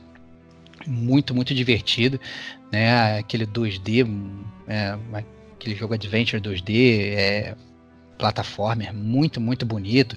Várias habilidades, você conseguia ir desblo desbloqueando as habilidades à medida que você jogava, né? É, e dava para ver que era um cenário é, que até com um pouquinho, digamos, de, de Metroidvania, né? Que você ia andando na fase e tal, não sei o que, quando você chegava num determinado ponto da fase você ganhava uma habilidade e você voltava naquele mesmo cenário para você continuar explorando ali, usando. Você pegava uma habilidade de escavar e você ia escavando assim a terra e tal. Achei muito bonito. Não sei se chegaram a jogar também, mas me diverti bastante.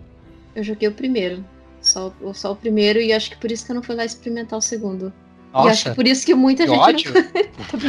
não. não, não, não.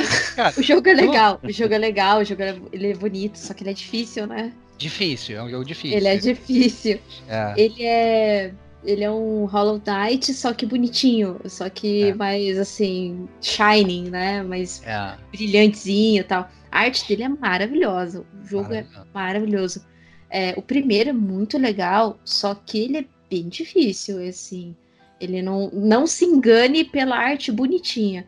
Ele é, é um, ele é um jogo você vai passar um nervoso. Não tô falando que é impossível, mas você vai passar um nervoso porque você vai morrer pra caramba. Ele é aquele até jogo que você vai morrer muito naquele ponto, sabe? Você fica morrendo, morrendo, morrendo até você decorar mais ou menos o, os movimentos do inimigo, você decorar mais ou menos aquela fase pra você conseguir passar. É, até o, o, próprio demo, né? Geralmente, quando eles vão nessas feiras, as pessoas colocam um demo mais simples, até para as pessoas poderem ah, jogar. É. Verdade. Mas mesmo no demo, mas mesmo no demo, eu, eu achei. É, eu até fiquei rindo, né? Teve, teve uma parte lá que tinha que fazer vários pulos em sequência, era um pulo meio complicado, que você tinha que dar uma parada, esperar, um pulo meio que tinha que dar um timing, depois tinha que ficar na parede, mas aí a parede ela dissolvia.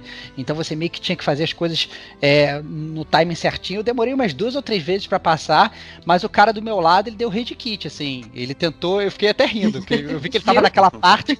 ele tentou umas cinco vezes, ele largou o controle e falou: foda-se, vou embora e tal. E eu fiquei rindo, cara, cara, não teve muita paciência não. Então isso que a Kate tá falando é realmente verdade. Tem que, tem que jogar com cuidado.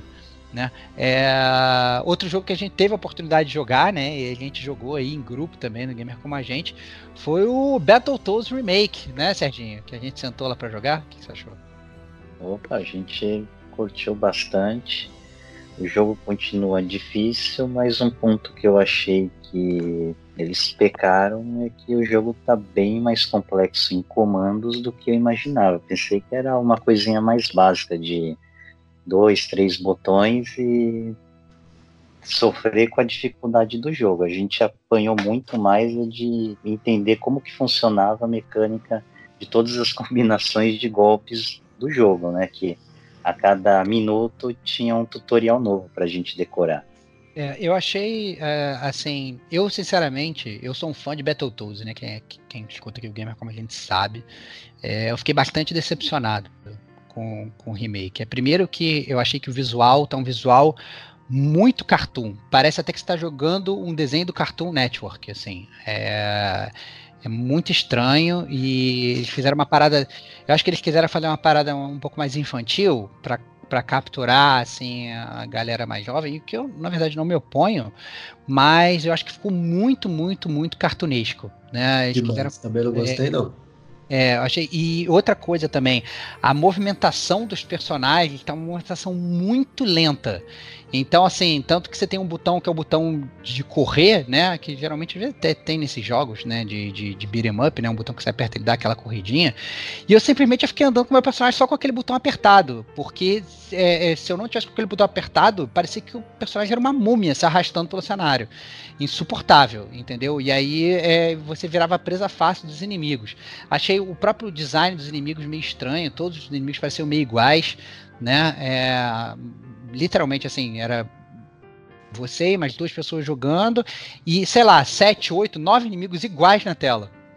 Né? Achei muito, muito estranho, achei ruim na real. É, como o Serginho falou, essa questão da movimentação, você tinha, sei lá, três botões para ataque, só que você não sabia direito o que cada um fazia e ficava aparecendo lá os tutoriais falando: ah, não, faça combos e tal, aperte primeiro esse, depois esse. Mas eu achei que era pouco intuitivo e, e e, e os botões, eles, sabe, eles não eram muito. É, é, realmente, assim, não eram muito intuitivos. Não era assim, um botão para soco, um botão para chute, um botão para agarrar. Era assim, era um botão para sua mão ficar gigante, outro botão para você, sei lá, meio que sair espinho das suas costas, outro botão para não sei o que. Eu, eu, entendo que, obviamente, o Battletoads sempre teve essa coisa, né, de você é, meio que seu personagem meio que se deformar para dar um ataque e tal. Foi uma coisa que, inclusive, eu gostava bastante. Só que os ataques, eles eram intuitivos, né? Você sabia que você tinha um botão para atacar, um botão para pular e tal, não sei o que. Não era simplesmente sei lá, uma confusão de botões, né? Você sabia o que você estava fazendo. E achei muito estranho. E na verdade a grande decepção foi porque é, é, é, até você termina a primeira fase, enfrenta o boss, passa, né? A primeira fase é mais curta do que parece, inclusive é até customizado para BGS, porque aparece depois o personagem no loading falando: Nossa, essa fase foi curta, não foi? Talvez seja alguma coisa da BGS, aparecer na tela e tal, o personagem falando isso. Eu achei até super engraçado. É, ponto ponto para o Battletoads nesse ponto. Mas, e aí fomos para a segunda fase, que era justamente a fase da motinho. Caraca! Foda, vou jogar a fase da motinho pela segunda vez. É, a primeira decepção foi que a fase da motinho, você vê a moto de trás né? Não é aquela visão tradicional da motinho. E, obviamente, é, a gente não conseguiu passar da fase da, da motinho, não porque a fase é difícil, mas porque quando começou a fase, veio um cara da Microsoft falando, tá, vocês têm que sair daqui. Eu falei, porra, brother, é impossível passar dessa fase da motinha também no novo agora, porque veio um cara babaca pra você no jogo e tal, não sei o quê. Então a gente ficou chateado que a gente não conseguiu passar da fase da motinha, mas é, acho que valeu a experiência do Battletoads Remake. Eu acho que é um jogo que eu com certeza não, não pegaria de início. Né, e deixaria para pegar quando ele eventualmente ficar bem mais barato, que eu acho que vai acontecer rápido. Eu Ouvindo Game Pass. É, ou então no Game Pass, né? Que inclusive tinha uma, uma estação de jogos dedicada aos jogos da Game Pass na, na estação, né? Na, no stand da Microsoft, né, Kate? Isso, tinha. Tinha um, uma, um stand mesmo dedicado só para os jogos da Game Pass. É, a fila até que tava grande, acho que no, no, no, nossa, no sábado tava uma fila enorme. E ali eu achei que eles venderiam uns cartõezinhos ali de Game Pass um pouquinho mais barato, mas não tinha promoção alguma de cartão de Game Pass, de Xbox Live Gold. Fiquei um pouquinho chateado. Eu pensei, nossa, eu fui para BGS, já fui direto no stand da, da Xbox e pensando, né, ah, vai vir um cartãozinho da Game Pass aí 20 reais com dois meses de Game Pass Ultimate, que nada, não tinha não. Era só teste mesmo dos jogos. É, todos os jogos ele, você escolhia o jogo que você queria jogar. Tinha alguns já pré-instalados no, no console que você poderia escolher. E eu achei interessante, isso é uma abordagem e uma maneira de apresentar o serviço do, do Xbox que está fazendo um ano aí no, no Brasil, né? É, o, outra coisa também que, a, que tinha no, no stand da Microsoft era o Gear 5. É, o que, que vocês acharam? Né? Teve, até, teve até torneio, né, Kate? Teve teve campeonato do, do Gear 5.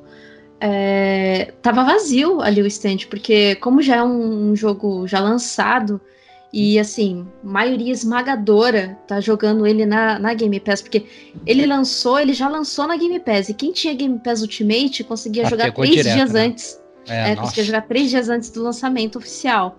Uhum. Então, assim, a galera esmagadora já pegou no, na Game Pass e, curiosamente, é o sétimo jogo mais vendido em mídia física. Olha que loucura. É, então, curiosamente.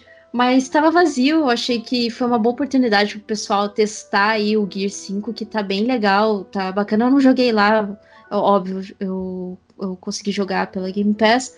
É, e recomendo, super recomendo, tá bem legal. É, e encerrando a Microsoft, a gente pode passar para outra big player aí do mercado, né, que foi a Sony, né, a Sony PlayStation, mais uma vez com seu stand azul gigantesco, né, mais uma vez ela veio com aquele esquema de é, horário marcado para você testar os jogos por aplicativo, né, quem já teve nas últimas duas BGS já sabe como é que funciona, você tem que baixar o aplicativo da PlayStation Experience e lá você consegue agendar a sua jogatina. Você só consegue agendar duas jogatinas por dia. E uh, eu quero saber de vocês quem é que vai tirar a primeira pedra. É... Ah, ansioso pra isso. Eu acho que eu só consegui agendar jogo no primeiro dia. Foi na quarta-feira que foi fechado pro público. É, pro público foi fechado pro, pra imprensa, né, no caso. E pro quem, pra quem tinha lá o passe diferenciado lá que comprou. E eu só consegui agendar dois jogos nesse dia, que na quarta-feira que tava mais vazio. Depois, sem chance não consegui agendar nenhum jogo. Super lotado. É, você entrava ali no aplicativo um minuto, sei lá, cinco minutos antes, ficava apertando, apertando, e quando dava o horário ele já tava lá encerrado, sem, sem vaga pra, pra pegar. Eu achei uma bosta, uma porcaria. Tava uma é. bagunça. E fora é. que o pessoal lá que tava atendendo a gente também tava desorganizado na quarta-feira, na quinta-feira também tava desorganizado, tava todo mundo perdido, ninguém sabia informar nada fechava a fila, chegava lá, não, mas esse horário já foi, peraí, fica pro próximo, sei lá, tava uma bagunça total. É, eu acho que na verdade o, a, a Sony ela teve é, problemas críticos nessa BGS desse ano que não teve nas BGS anteriores. É, primeiro, com relação a isso que o Rod falou de pessoal, eu acho que o próprio pessoal, eles, eles não sabiam o que eles estavam fazendo ali. Né? Você falava assim, não, qual fila é desse jogo? E o cara não sabia te responder qual era a fila daquele jogo que ele estava tomando conta. Para piorar, é, vocês não, a gente não tinha filas únicas para cada jogo. Então, digamos, você chegava numa fila ali para entrar no stand, o mesmo lugar que você entrava para jogar o Avengers, o Final Fantasy, o Medieval, quer que seja, era a mesma fila. E ele, essa fila só se separava depois que você entrava no stand. Então, a pessoa da Sony que ficava parada na porta, ela tinha ela estava tomando uma, uma conta de, de, de, quatro filas diferentes numa fila só, entendeu? Isso gerava muita, muita confusão, principalmente porque as pessoas elas queriam entrar, o jogo já tinha atrasado, o agendamento não funcionou, e aí você queria falar que você queria jogar tal jogo e a, a, e a, a pessoa, você falava, ah, aqui é a fila do Final Fantasy, e o cara olhava para você e falava assim, eu não sei. Aí você falava, mas então onde é a fila do Final Fantasy? O cara falava, não sei. Eu falei assim, caraca, cara, então o que, que você tá fazendo aí? Entendeu? Então, eu, eu acho que a sei. primeira. É, então... então... então, assim, eu acho que a primeira coisa foi, foi o briefing do staff. É, obviamente eu fui no primeiro dia, é, eu não sei como é que estava nos outros dias, mas pelo menos nesse primeiro dia estava horroroso. A segunda coisa é que isso eu achei de longe, cara, a pior coisa do, do, do, do stand da Sony é o posicionamento das televisões. Porque assim, é, a gente. Tá Nossa, até... muito perto. Gente... não, não, não. Eu acho que não é nem isso. Eu acho que não é nem questão de, de ser perto, você ficar perto da televisão. Eu acho que isso já estava. Já, já meio que a gente meio que se acostumou. O problema é o seguinte: quando você faz uma feira dessas, quando você faz um stand desse, você tem que saber que você está fazendo aquilo para um milhão de gamers. E como as filas são grandes, muitas vezes os gamers eles não vão conseguir jogar, porque eles não vão conseguir ficar muito na fila. Então, eles têm que poder ver o jogo. Né? A gente acabou de falar que, inclusive, tem muita gente agora que nem joga mais, que só gosta de ver os, os outros streamando.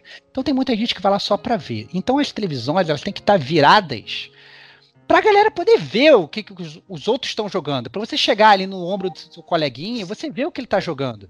Entendeu? No stand do, do da, da, da, Sony do ano passado, você tinha, inclusive, como se fossem umas muretins que você se debruçava ali atrás, você conseguia ver o que seu amigo tava jogando, você zoava ele, que, que ele tava jogando e tal, não sei o que. Eu lembro que o, o Diego, ano passado, ele foi jogar Sekiro, ele morreu, eu fiquei lá zoando, ah, trouxa, morreu e tal, não sei o que. Eu tava atrás dele desse jeito que foi organizada a BGS desse ano, é o stand da Sony, você não conseguia praticamente ver as televisões a não ser que você entrasse lá para jogar. Entendeu? Ou seja, você não conseguia ver. Eu queria ver as pessoas jogando Final Fantasy. Não adianta, você não conseguia ver. Entendeu? Você meio que entrava de longe e ficava com aquele pescoço de papagaio, esticando, tentando ver, tentando ultrapassar. Nossa, muito ruim. Entendeu? Então eu acho que uma feira que o, cujo objetivo é você demonstrar os seus jogos, a, a Sony, ela, pelo contrário, ela fez o, só demonstrou os jogos para as poucas pessoas que conseguiram testar, né? E ainda causou ódio e fúria para as outras pessoas que estavam do lado de fora, né? É, por conta do péssimo serviço. Então, é, nesse mesmo primeiro dia, eu fiquei na fila lá e tal, não sei o quê. E aí é, tava tendo confusão nesse negócio de horário. Eu falei, olha, eu tenho, eu tenho, tô marcado para as três horas. Eu tava indo jogar, eu acho que era o Predador. Eu falei, eu tenho, tô, tenho horário marcado para as três horas. Aí o cara virou para mim, isso eram 2h55. Ele falou assim, você não vai poder entrar. Por que, que eu não vou poder entrar? Ah, não, porque o pessoal das três horas já entrou. Eu falei, mas eu tô marcado para as três horas, eu não entrei. Ah, não, a gente passou uma pessoa da fila de espera no seu lugar. E eu falei assim, cara, são 2h55. Como que a fila já entrou e como que já entrou uma pessoa no meu lugar? Ele, não, não, não, fica tranquilo, eu vou te botar num, num, num, é, é, num outro horário aqui. É, no horário das 6 horas, que não tinha aberto ainda para para as pessoas logarem né, e para as pessoas, sei lá, é, para as pessoas né, se cadastrarem. E aí ele abriu lá o iPad dele e ele meio que me botou na fila na mutreta, entendeu? Ele falou: você tá marcado para cá para esse horário. Ou seja, por isso que, na verdade, já que eles tinham esse poder de fazer isso, era por isso que às vezes as pessoas elas iam tentar se cadastrar na fila e a fila já estava toda cheia. é. Entendeu? Porque eu, é, era cheio dessas mutretas, entendeu? E, e os caras estavam fazendo essas mutretas na própria fila, entendeu? Se você fosse amigo do brother ali, o cara te jogava pra fila que, sabe, que ele quisesse. Então, realmente, assim, ficava muito ruim e dava para entender por que, que essa, essa, essa questão da fila tava tão ruim. E chegou ao cúmulo, teve uma hora que eu fui jogar, eu queria jogar o Nioh 2, que tava lá, e aí eu fui pra fila do Nioh 2 e eu falei, olha, eu não tenho horário. Como é que é a fila de espera? A mulher falou, você fica aqui. Aí nisso eu olhei pra fila do Nioh, as quatro televisões do Nioh estavam vazias. Não tinha ninguém jogando. Falei, cara, não tem ninguém jogando, deixa eu entrar pra jogar. Ele, não, não, você não pode entrar para jogar agora. Você fica aí esperando. Falei, tá bom. Aí eu fiquei esperando 15 minutos, parado. Não apareceu ninguém para jogar o Nioh 2. E eu fiquei 15 minutos parado. E aí depois de 15 minutos eu olhei pro cara e falei, você tá de sacanagem, né? Ele, é, eu acho que eu vou deixar você entrar, mas se alguém chegar, você tem que sair, ok? Eu falei, ok. Eu fui lá, peguei o controle, fiquei eu jogando sozinho, joguei todo o demo, tranquilo demo. As outras três televisões ficaram vazias do meu lado e eu fui embora. E o cara miguelando a fila, entendeu? Então, assim, a, o stand da Sony, né, PlayStation Brasil, nesse ano, não funcionou. Ponto. Eu acho que eles têm que levar aí como é, aprendizado para a vida toda de como não fazer um stand que foi horroroso. Eu acho que foi de longe o pior stand que eu já vi é, de todos os tempos, não só da Sony, mas de todas essas feiras, né? Eu achei que foi péssimo, desde de, da parte de, de staff quanto da parte de coisa.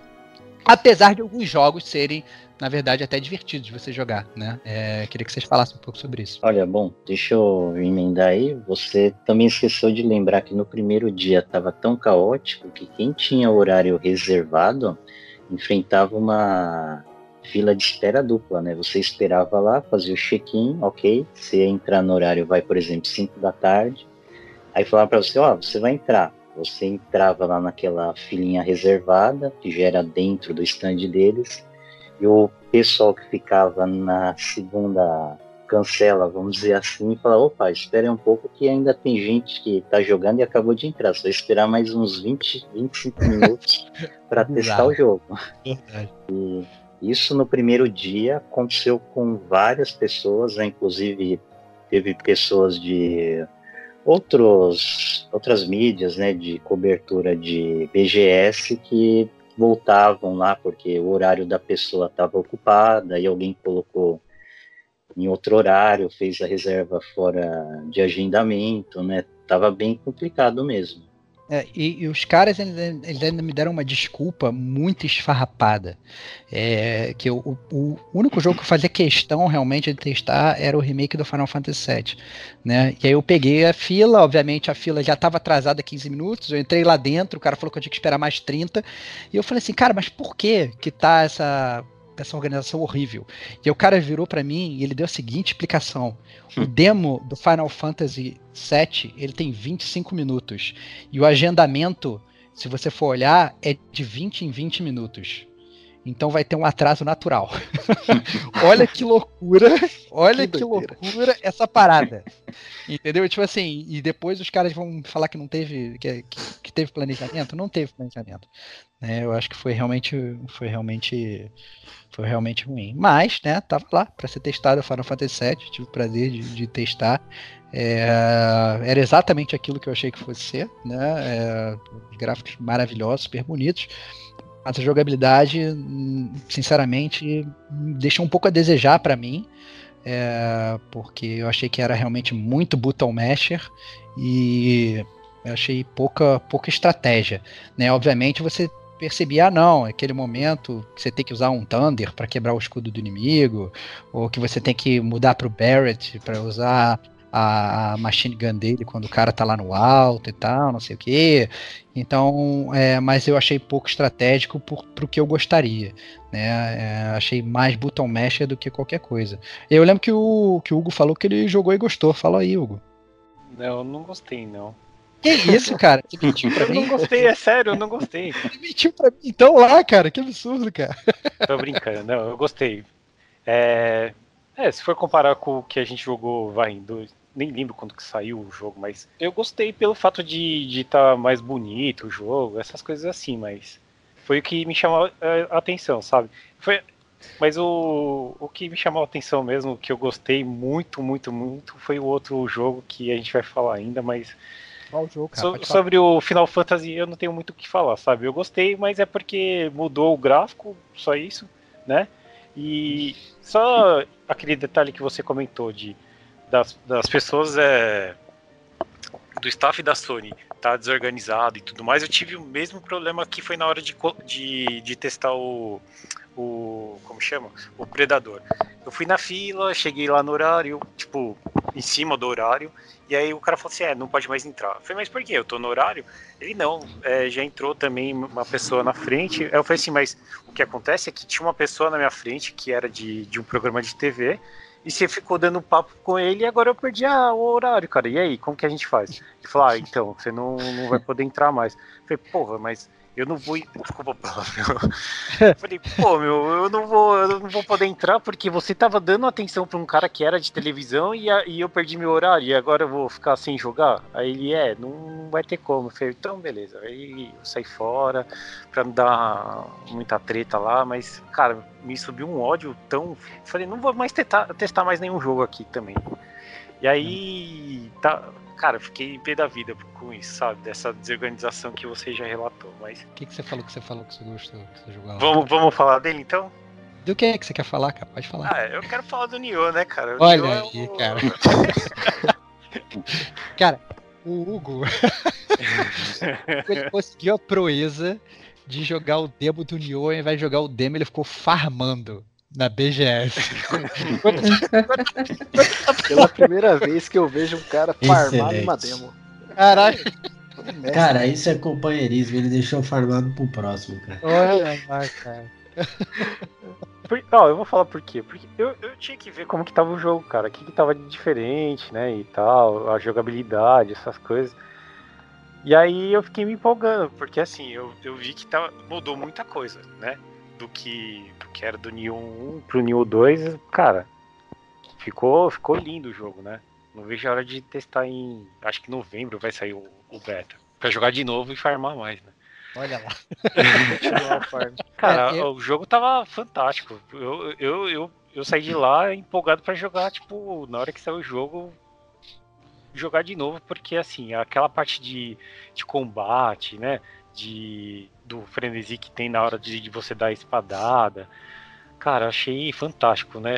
Assim, fui matei alguns chefes lá, mas não cheguei no boss porque eu tava farmando. Mas, cara, teve muito boss difícil lá. Eu, eu achei bem mais difícil do que o primeiro. É, né? eu, eu, eu acho que é bem possível que eu tenha pego o console que você estava farmando, cara. Porque eu achei até relativamente fácil comparado com o primeiro. É, eu achei curto até. Você tinha, na verdade, tinha uns três ou quatro inimigos normais. Você tinha um, um mini boss, digamos, um, que era um inimigo um pouquinho mais forte. Você tinha um boss final. Né? E eu só morri uma vez. Eu morri pro sub-boss e no boss final eu achei que tá até tranquilo de matar. É, mas eu concordo com você. Eu achei que o jogo tá muito fluido. Achei que a mecânica tá muito boa. É, continua com aquele esquema de postura que eu já tinha gostado bastante no, no primeiro. É, a, a, questão dos equipamentos está igualzinha também ao primeiro, é, que era uma coisa que eu gostava também.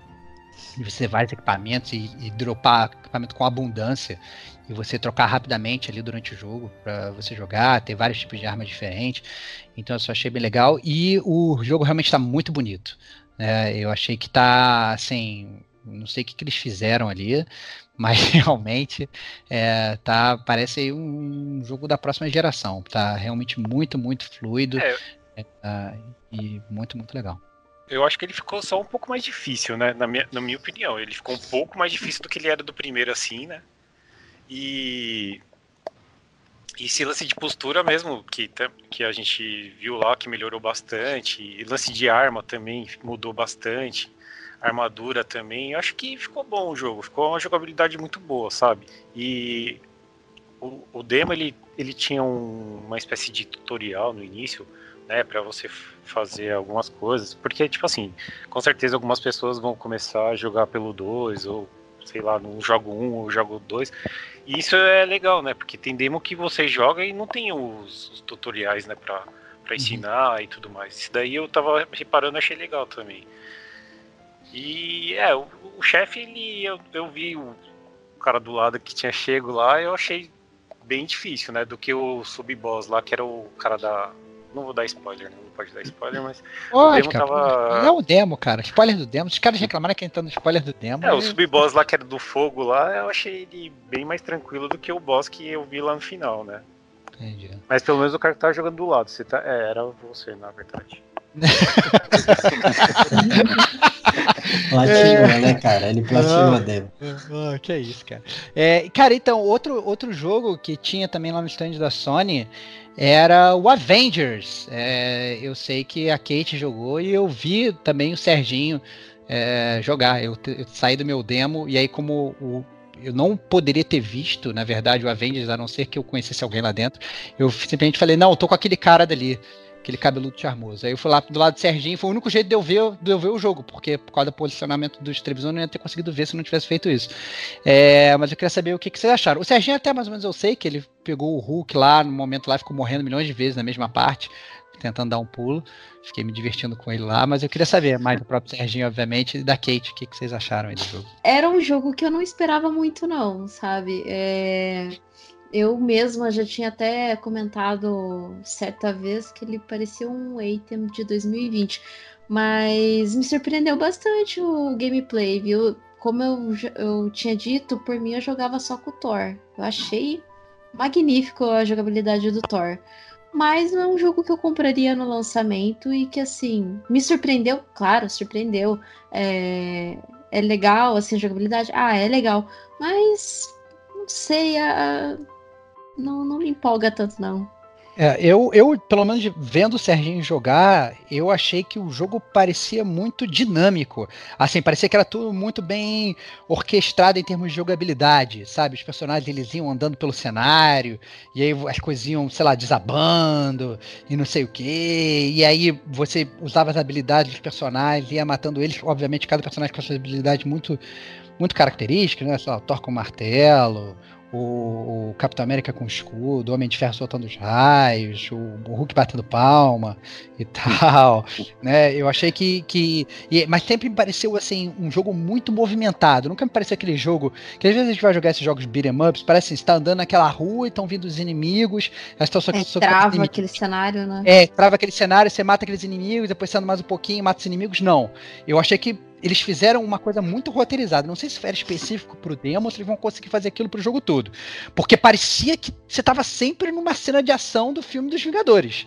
entendeu? Tava sempre uma correria, as coisas voando e você atirando, e aí você entrava, tinha que apertar o botão na hora certa pra, pra sei lá, pra jogar o tanque de guerra, não sei das longe e não sei o que. Então isso eh, me pareceu muito cinemático o jogo. Eu não sei como é que eles vão conseguir fazer aquilo para um jogo inteiro, para você ficar, sei lá, jogando 8, 10 horas eternamente aquilo, né? Acho que é, ou se vai ser realmente, ou se aquilo era específico da demo, mas eu fiquei surpre... Eu não joguei, fiquei só vendo o Sérgio jogar, mas me surpreendeu positivamente. E você, Sérgio? Então, eu achei que pelo menos essa parte do demo era bem scriptado, tanto que já também deixando bem claro, né, o personagem dos cinco disponíveis, o que eu achei mais divertido e badass foi o Hulk mas ele tinha aquele problema de pulos lá, que se você não esperasse a animação correr até determinado ponto, você apertava o botão seguinte para continuação, você caía e o Hulk morria, né? Pô, como, como que o Hulk vai cair de uma ponte numa água e vai morrer, né? A gente sabe que não é assim que funciona no universo da Marvel, né? Agora, a parte de animação de lutas, coreografia tá sensacional, né? A parte do Homem de Ferro, do Capitão América, principalmente, que é talvez um dos Vingadores mais fraquinhos e normais ao lado da Viúva Negra, tá sensacional.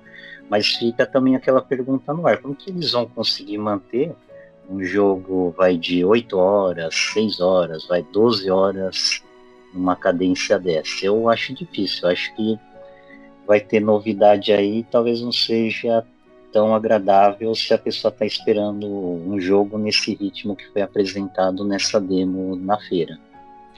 É, o, um outro jogo que também foi apresentado lá na stand da PlayStation e que me surpreendeu positivamente, e eu sinceramente não estava esperando absolutamente nada, é, foi o jogo do Predador, né, The Hunting Grounds.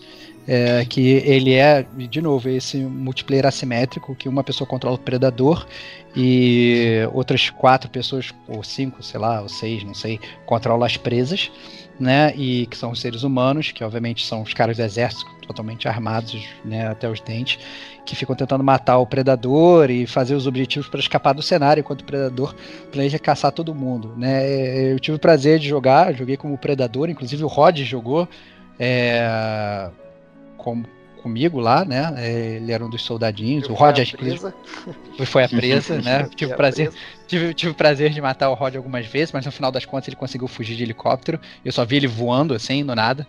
É... Começou a voar na minha tela. Eu falei, cara, o que aconteceu com esse cara? Não, não deu para entender direito. Eu tava com, com aquela visão né, aquela visão infravermelha do predador, e aí eu não vi cordinha de helicóptero, não vi nada, eu só vi um ser humano voando. Eu falei, nossa, que loucura. Achei que fosse até um bug na hora. E, e mas eu achei muito divertido, me diverti muito positivamente, não estava esperando nada do jogo, mas é, achei o máximo ser o predador, andar pelas, pelas pelas, é, pelas árvores e tal, usar camuflagem, matar os outros e tal. Achei, achei bem divertido. Eu acho que, obviamente, dá para perceber que era um jogo ali em beta ainda, né? Um jogo em teste, mas era um jogo muito mais robusto do que, por exemplo, o Project Resistance, lá que a gente ficou reclamando e tal, que o jogo não funcionava direito. Eu achei que o Predador, no geral, ele funcionava bem. É, o Rod, você que jogou como, como presa, mas que também chegou a jogar como Predador, é, o é, que, que você achou do jogo, cara? Como predador eu não consegui me adaptar muito bem. Eu fui mal pra caramba. Eu acho que eu não. Eu matei mais porque tinha gente away lá, tipo, largou o controle e saiu fora. Não sei. Hum. Tava parado o player. E eu achei bem meio complicadinho, assim, a parte de. meio bugado também, a parte de você andar pelas, pelas, pelas árvores e tal, se esconder.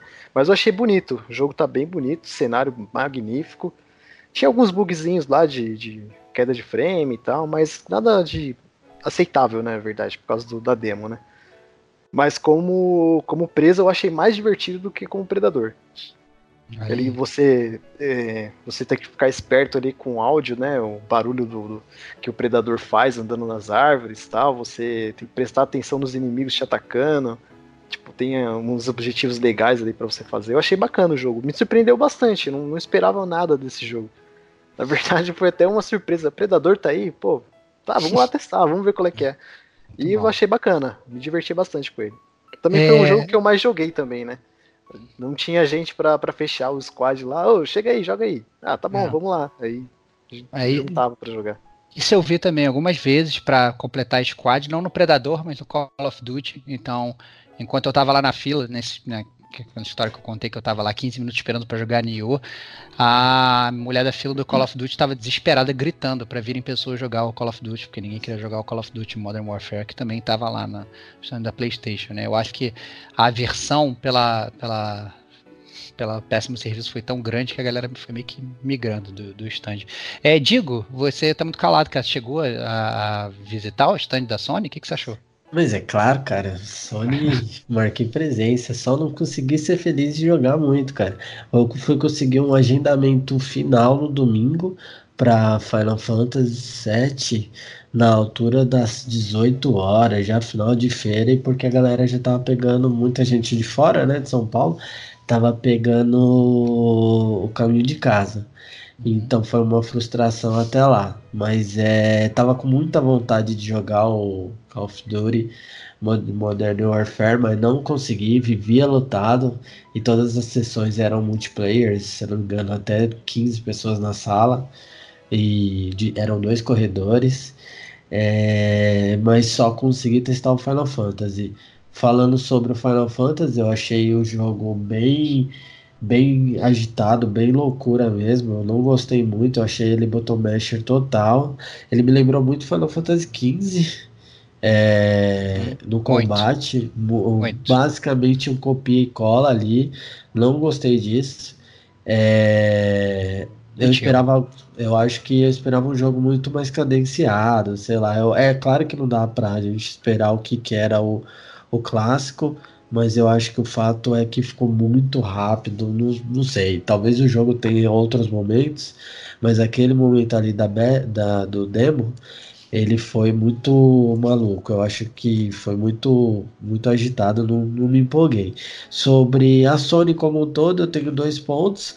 Primeiro, é endossar, a organização foi péssima, formato de, de corredor do ano passado eu acho que funcionou muito melhor, onde eles tinham corredores para todas as televisões, então você conseguia entrar. É, era um formato de zigue-zague que fazia e disponibilizava esse esse cheque da galera que não conseguia jogar e testar. Então acho que esse ano eles deviam ter copiado. Não entendi porque não fizeram, mas não ficou legal. É, talvez se eles tirassem alguns jogos lá que para mim não precisava estar, tá, que eram jogos muito antigos. Eu vi gente jogando The Witcher, eu vi gente jogando muitos jogos que já saíram que não precisariam estar tá ali, porque daí teriam muito mais movimentos e espaço para utilizar, e não colocando é, para teste esses jogos. É, e falando de conteúdo, eu acho que, cara, foi bem claro, a gente tem que reconhecer que é um final de geração e tudo mais, mas eu acho que teve muito pouco conteúdo para a marca Sony e eu acho que a Xbox, querendo ou não, ainda teve muito mais coisa. É, e fiquei bastante frustrado porque a gente está em menos de um mês, se não me engano, para sair Death Stranding e não tinha nada lá na Sony, não tinha, tinha nem um. Tinha um vídeo, né, cara? É, tinha, tinha um cinema. Tinha, tinha um cinema, cinema, mas não tinha um gameplay testado, nada. O jogo já está praticamente pronto.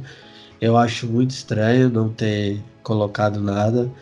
É, acho que faltou. E também eu senti falta do The Last of Us, óbvio, né? O jogo sai em março já vimos é, vídeos e gameplays jogáveis. Acho que faltou sim ter um. Por mais bosta que fosse, mas devia ter marcado. A gente tá falando de BGS, uma vez no ano, tudo mais. A gente já tinha pouco conteúdo, a gente tinha dois jogos aí muito pautados e que não foram colocados. Então eu senti falta de tudo isso. Acho que é, pegando a premissa do ano passado, eu acho que a PlayStation não evoluiu, ela regrediu. Já o Xbox e todos os estúdios, exemplo a Nintendo, que foi absurdo, todos eles seguiram um caminhar muito melhor, muito mais evolutivo.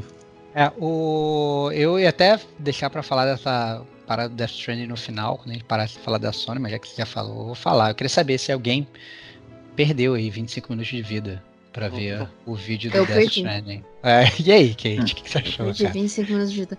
Não, não era nada que a gente não já tivesse visto É, foi simplesmente aquele cinematic que, que foi apresentado. É, foi na E3, é aquele. Agora não. Ou na Tokyo, Tokyo Show, não lembro agora. Eu acho que é o da foi Tokyo aquele, Show, acho. Tokyo Show, né? É, foi da Tokyo Show.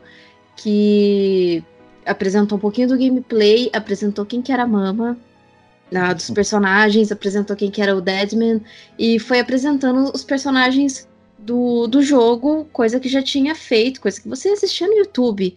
Eu achei aquilo assim, nem para dar um brinde, né? Tipo, ah, dá um adesivo, pelo menos, sabe?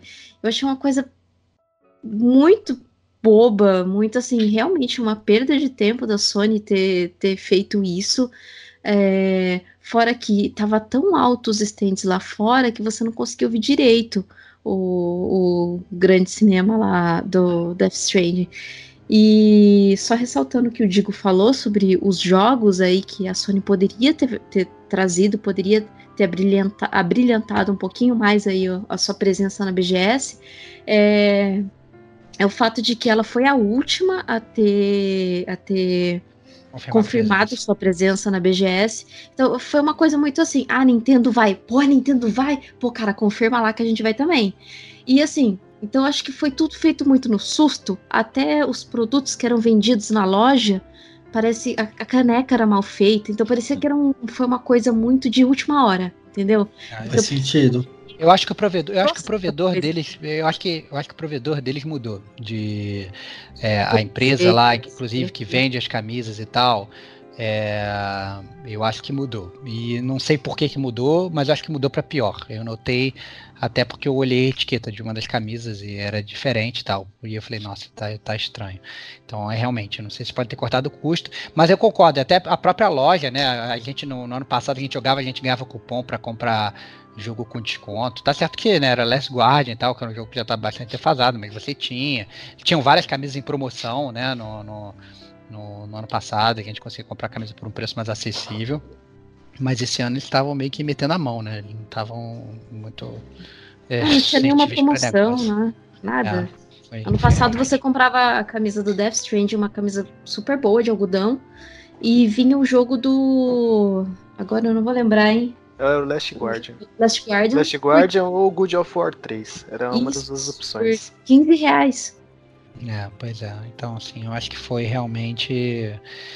Foi um, foi um passo atrás, infelizmente, para a Sony aí. É, a gente está sempre, na verdade, querendo que tenha uma boa competição entre uh, as três maiores empresas, mas é, porque aí, obviamente, uma estimula a outra. Eu espero que depois de ter tomado essa surra aí a Sony PlayStation. É, né, Tem que acordar. É, acorde aí para no próximo ano não perca, não perca terreno. Bom, mas é isso, né?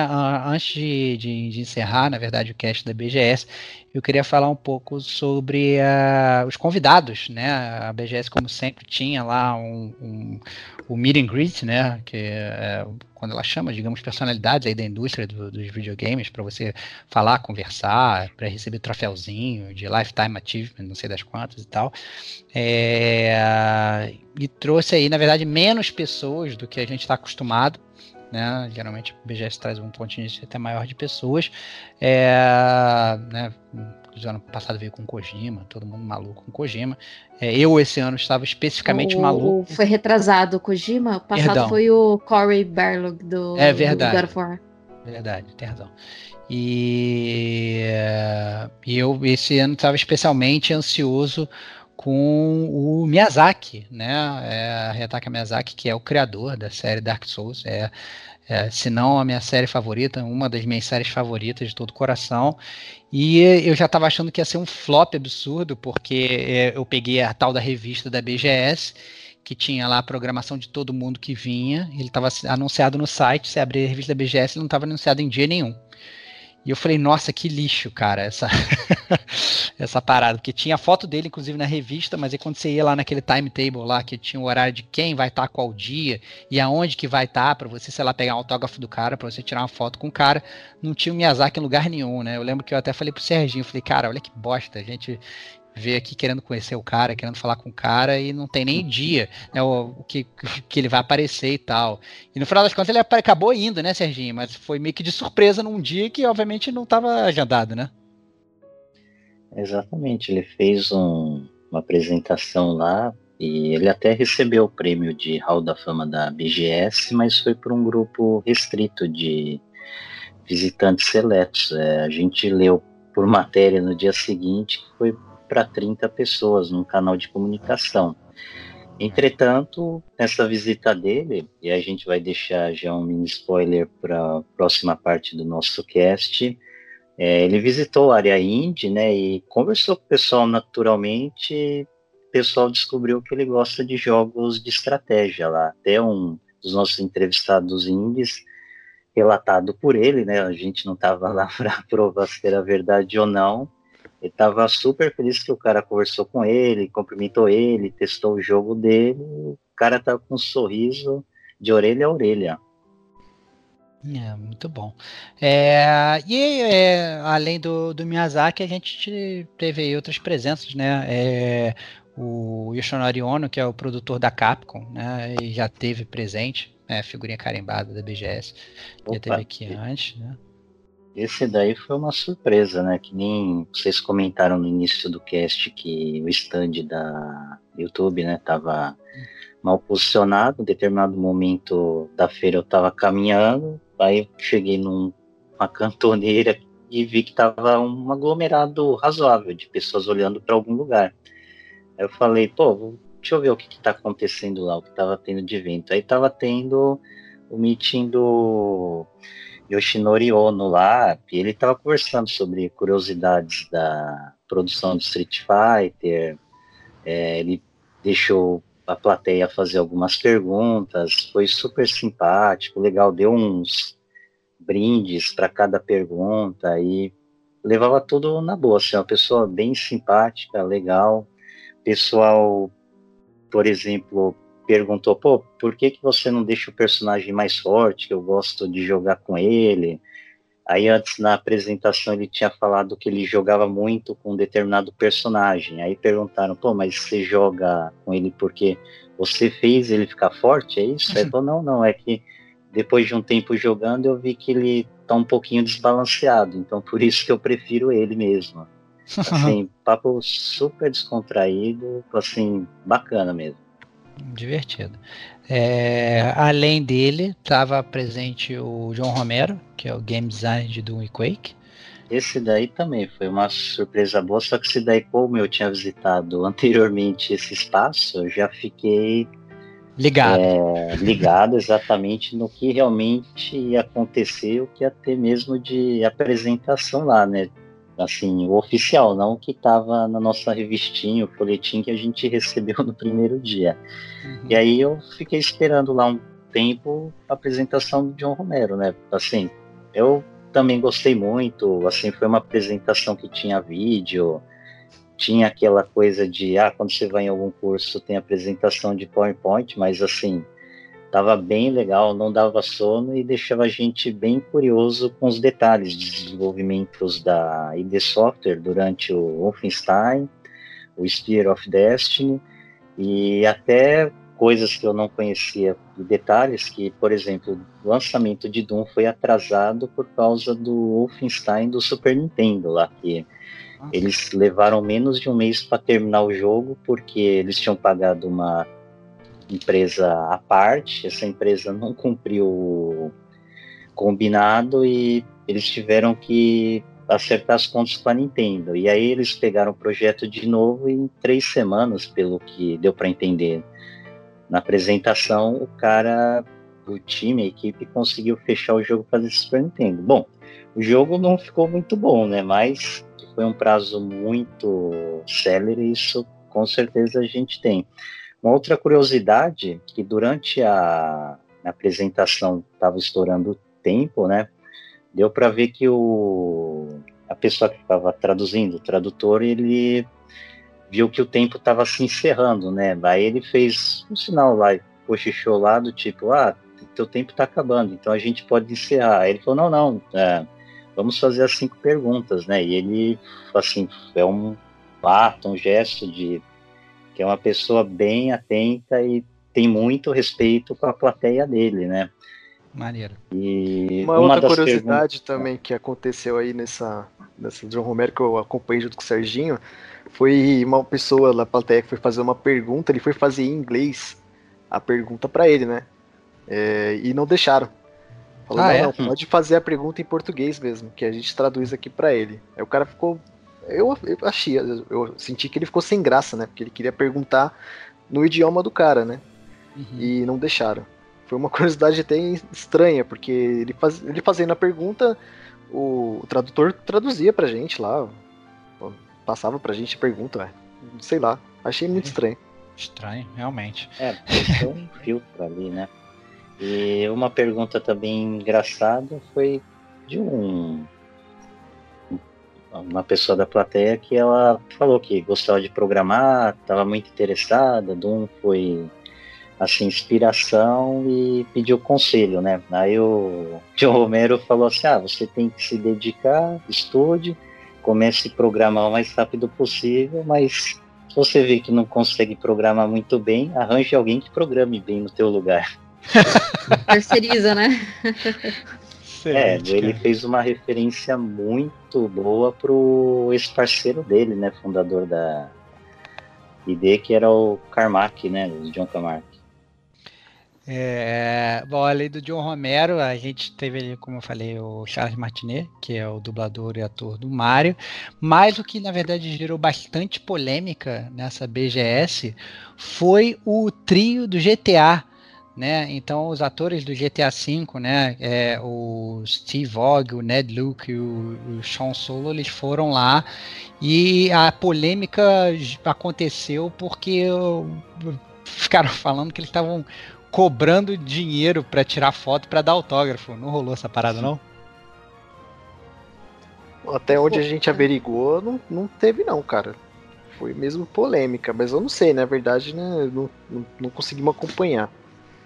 Cara, Mas tinha lá, tinha, tinha, um, tinha um folhetinho aí circulando pelo, pelo Instagram tal, lá que pra uma foto era com, com um dos, dos, dos três era 50 reais, ou a foto completa mais autógrafo 250 reais. Achei, sei lá, foi muito estranho isso. É, é bizarro, realmente, né? Se isso aconteceu, né, dá realmente pena, né? Até que ponto você, você é fã e, obviamente, se algum agente aí, duvido que isso, obviamente, tenha sido da organização da BGS, que... Não, não foi. A BGS se posicionou a respeito disso e disse que não, não, não foi da, deles mesmo.